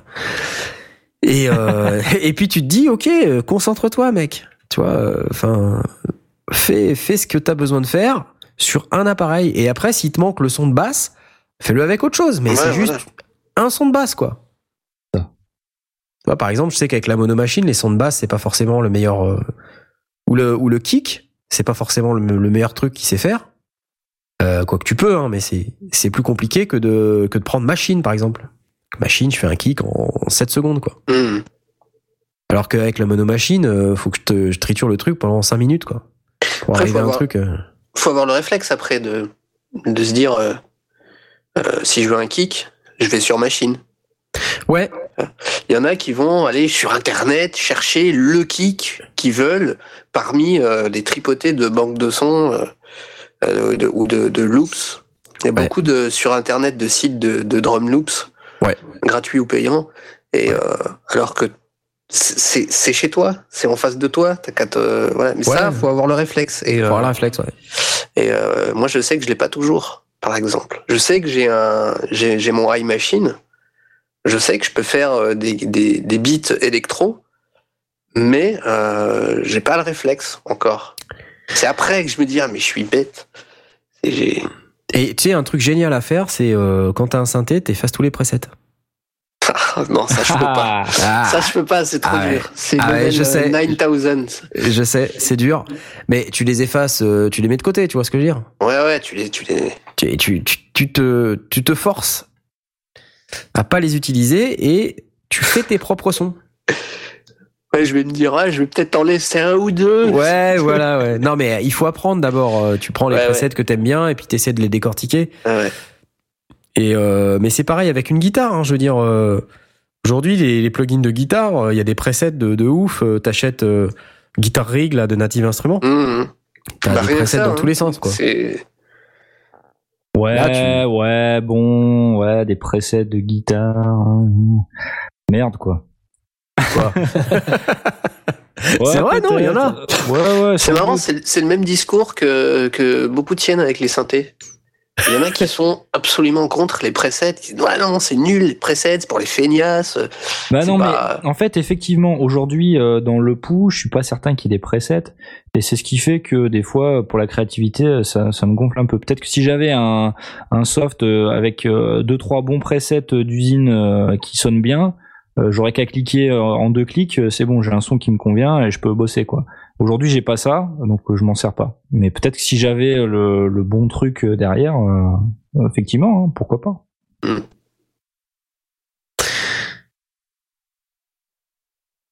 Excusez-moi, je, je, Je viens de voir. je, je- je- je- J'étais en train de t'écouter, et puis je, je vois sur Twitter euh, un tweet de Le Monde. Hollande saluait l'équipe et les proches de Charlie Hebdo. Soudain, un pigeon lui a chié sur l'épaule. C'est un véritable article du Monde. C'est quoi ce truc? Ça, ça déstabilise hein, en pleine émission quand même. Euh, faut arrêter de regarder Twitter. bah, C'est-à-dire, voilà. Bravo. voilà. Euh, ok, bon. Excellent. Et euh, donc du coup, les presets c'est bien, mais euh, c'est des fois c'est aussi un frein. Il y a, il y a en fait un monde entre euh, ce qui peut donner de l'inspiration et ce qui peut la, la contraindre. Oui. Et ça c'est chiant parce que tu vois les presets quand il y en a 12 000, en fait c'est facile de passer deux heures à passer de preset en preset. Ouais, mais en fait, il faut avoir un minimum de maîtrise en termes de, de- de- d'utilisation de, synthé. À mon avis, il faut avoir un minimum de maîtrise pour dire j'ai une idée, euh, boum, je vais prendre mon synthé, je vais tourner trois boutons, ça va durer cinq minutes et j'ai euh, le son qu'il me faut. Moi, en tout Hmm. cas, aujourd'hui, j'ai pas encore la connaissance pour faire ça. Alors peut-être des presets, ça va me servir. Mais ça veut dire qu'il faut que je passe du temps en dehors des moments où j'ai envie d'être créatif, où je, où je maîtrise l'outil. Ouais. Et euh, en fait, c'est aussi ça pour moi un, un home studio idéal. C'est un home studio où tu maîtrises ton environnement. Parce que si t'as un home studio où t'as que du matos de, de taré et tu sais pas t'en servir et du coup tu passes euh, une demi-journée à, à essayer de maîtriser vraiment le truc, bah non, tu vois, ou une semaine, j'en sais rien. Pour moi, il faut que t'aies la. T'as pas forcément besoin d'avoir beaucoup de trucs, mais il faut que tu connaisses bien ce que t'as. C'est clair. Et, C'est euh, capital. ça vaut grave le coup, euh, surtout sur des gros machins. Euh, moi, je sais que Massive, euh, avant, je me servais surtout pour les presets qu'il y avait dedans. Puis euh, j'ai euh, j'ai appris à m'en servir avec euh, des formations, des vidéos, des tutos, tout ça, sur YouTube, sur d'autres d'autres sites web. Et maintenant, j'ai les presets. Maintenant, je m'en sers comme base qu'après je modifie parce que Mhm. je sais déjà quel type euh, de- d'effet. Je veux par exemple un son qui ait un LFO spécifique euh, euh, avec euh, une telle saturation et qui soit en dents de scie euh, et qui ait une telle euh, ADSR, un tel réglage et tout. Je, Mhm. Comme comme j'ai appris, comme je sais ce que c'est et que je sais comment ça sonne, je gagne du temps parce que je vais aller chercher vite fait dans les presets euh, quelque chose qui se rapproche un peu de, de ce que je veux et après je sais tout de suite quoi modifier parce Hmm. que euh, je sais euh, quels paramètres il faut euh, bouger pour obtenir euh, tel effet. Et euh, non seulement tu gagnes du temps, et en plus tu es content parce que parce que ouais, cool, j'ai réussi à faire ce que je voulais faire euh, sans y passer trois plombes. Donc ça vaut grave le coup de euh, de prendre du temps pour euh, pour connaître. alors surtout surtout les synthés. Euh, on n'a pas besoin de faire une formation de 50 heures à chaque fois qu'on achète un synthé. Euh, on fait, euh, en général, la synthèse, c'est des ondes sonores, des filtres, et puis voilà, des attaques, decay, release, tout ça. Une fois qu'on sait ça, on a déjà une bonne grosse base et on peut toucher plusieurs synthés sans être à chaque fois obligé de se taper toute la doc pour savoir comment s'en servir. Si tant est que les synthés qu'on utilise sont euh, agencés euh, de manière euh, à ce qu'on puisse se, se- s'en servir avec les connaissances qu'on en a. Je sais pas si c'est très clair ce que je dis. euh. Si si si si, c'est en fait il faut des bases. Voilà. Il faut acquérir les bases. Et euh, mais c'est comme dans les dans, dans pour, pour faire son son de guitare. Enfin c'est pareil. Oui, c'est ça. Et c'est comme pour pouvoir enregistrer une batterie proprement. euh, tu voilà, tu galères un peu les premières fois. Une fois que tu l'as fait trois quatre fois, tu tu sais de quoi il retourne. Pour les Mhm. synthés, il faut apprendre les bases. Euh, et puis il faut passer du temps sur son matériel pour pouvoir savoir comment euh, il se comporte euh, en fonction de quels paramètres tu, tu vas triturer. C'est Mhm. ça le, le, le- C'est la ça. clé. Mais tu passes beaucoup moins de temps si tu as les bases, parce que tu sais où se trouvent euh, les sections et donc euh, quel, quel bouton va avoir quel effet. Tu passes moins de temps si tu connais les bases sur, sur, ton, sur ton matériel que si Ouais. tu connaissais absolument rien et que tu te mettais Mhm. en mode euh, à l'arrache, à appuyer sur un bouton, ah, tiens, tel preset, ça fait tel bruit, hihi, c'est marrant, ça fait un bruit de canard, puis tu passes à autre chose, quoi. C'est, t'as moins, t'as moins, t'as, t'es beaucoup plus, dans ta tête, t'es beaucoup plus euh, organisé pour savoir de quoi euh, tu vas, à quoi tu vas t'attendre quand tu vas tourner euh, certains boutons. Mais moi, je, je vais coupler ça avec les, les vrais boutons physiques. Parce que, tu vois, moi, quand j'utilise des synthés euh, hardware, Mhm. j'utilise les boutons euh, du, du synthé hardware quand je veux triturer sur mon virus. Je sais où est le cutoff, je sais où est la résonance, euh, je sais où sont les enveloppes. euh, Tu vois, c'est. Et, et, euh, c'est des paramètres de base qui vont me permettre de vraiment sculpter mon son très rapidement Ouais. tu vois, à partir de, de pas grand chose. Et après, c'est les effets, quoi. Bam, bam, bam, hop. Et après, un peu de modulation ici. Et très, très vite, tu arrives à faire un son qui est, qui peut être, euh, tu vois, en cinq minutes. Enfin, on l'a fait euh, quand on était en antenne avant de commencer l'émission. C'est, c'est, ça va hyper vite, quoi. Ouais, tu ouais, fais, tu fais un, truc, son, En deux minutes, t'avais déjà. T'as, Un super son, quoi. Mm. Donc, euh, après, c'est, c'est des choix que tu, que tu dois faire, toi. C'est-à-dire, euh, il faut t'investir euh, du temps, suffisamment de temps pour pouvoir connaître le matériel. Euh, et oui, c'est Asmod qui a raison. Le studio, le meilleur home studio, c'est le meilleur home studio, c'est celui que tu connais bien. Ouais. C'est celui que tu, tu maîtrises. Parce que c'est celui à partir duquel tu vas pouvoir faire quelque chose qui va tenir la route. Parce que si tu maîtrises pas, ben, tu feras rien ou tu feras de la merde. Ou tu penseras que le matos que t'as, il est nul. Et que tu vas en racheter d'autres. Et que tu vas en racheter d'autres. Et ça, c'est dangereux. C'est un super piège. Donc euh, ça vaut souvent le coup en fait d'investir du temps, beaucoup de temps, dans euh, un truc Ouais. que, que tu possèdes, d'aller à, à fond dedans quoi, de l'exploiter à fond, à fond, à fond.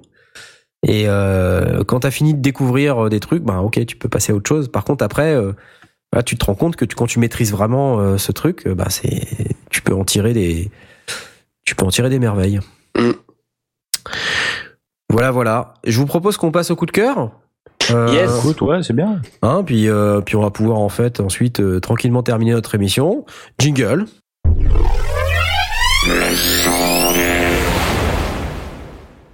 Alors je te passe la parole, Jeff, parce que c'est toi qui as commencé. Donc euh, vas-y. Il y a une semaine, je suis tombé sur une vidéo incroyable.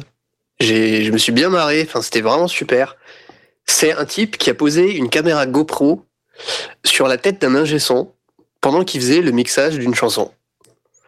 Et j'ai trouvé ça incroyable parce que euh, on, a le point de vue en fait de l'ingé son sur sa console, euh, sur les réglages qu'il fait et tout. Euh, on voit tous les petits boutons qui poussent et tout. Enfin, moi, j'ai trouvé ça vraiment excellent. En plus ça va Euh, vite, hein.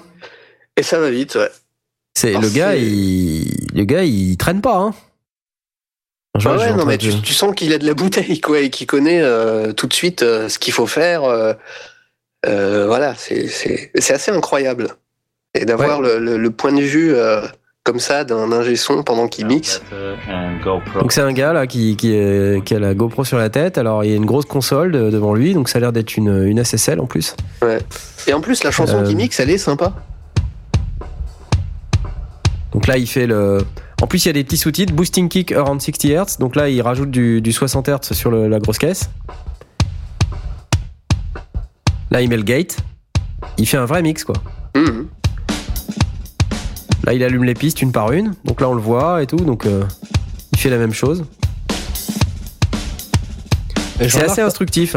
Ouais, je remarque quand même qu'un un truc qui est, qui est assez important, euh, je pense à souligner, c'est qu'on peut remarquer que l'enregistrement de base Est sans très bon. aucun réglage est Ouais, très, il très est bon. propre. Ouais. Ouais, il est très propre. ouais. Et ça aide aussi à aller vite comme ça. Parce que comme ça, lui, euh, euh, on a vu qu'il connaît bien euh, son taf, étant qu'il a beaucoup de bouteilles, il sait tout de suite que voilà, à se dire ah tiens attends sur cet instrument-là il y a ça qui va pas, hop je le rajoute, je, je fais ce qu'il faut, puis hop je passe au suivant, j'écoute euh, l'ensemble, savoir si ça va, etc etc.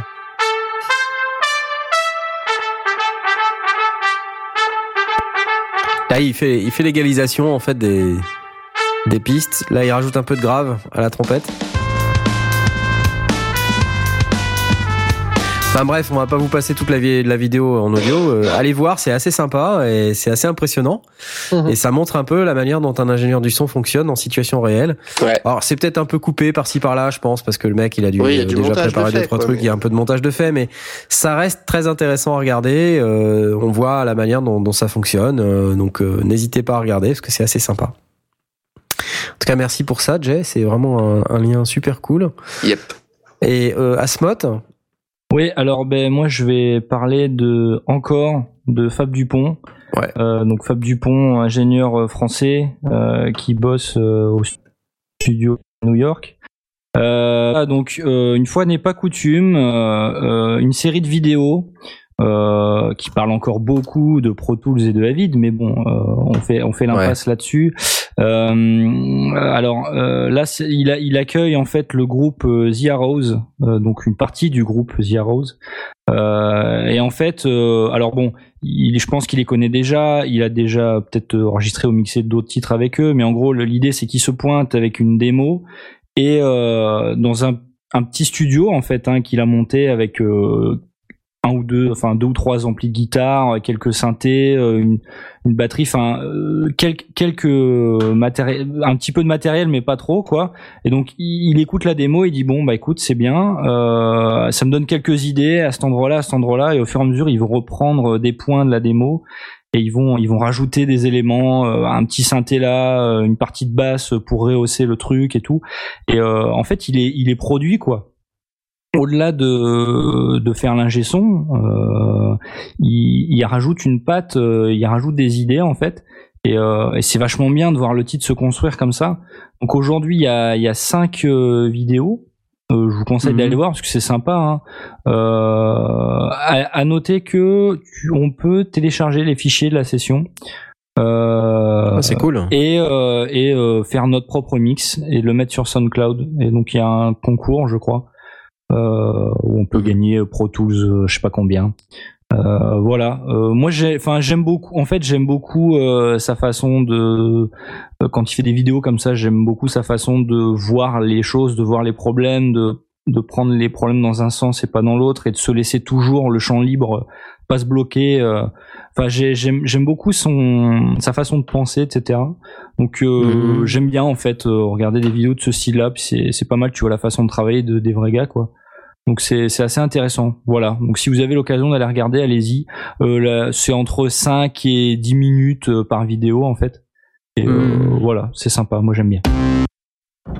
Je vais essayer de. Là, c'est l'épisode 5, Drums and Editing. C'est ça.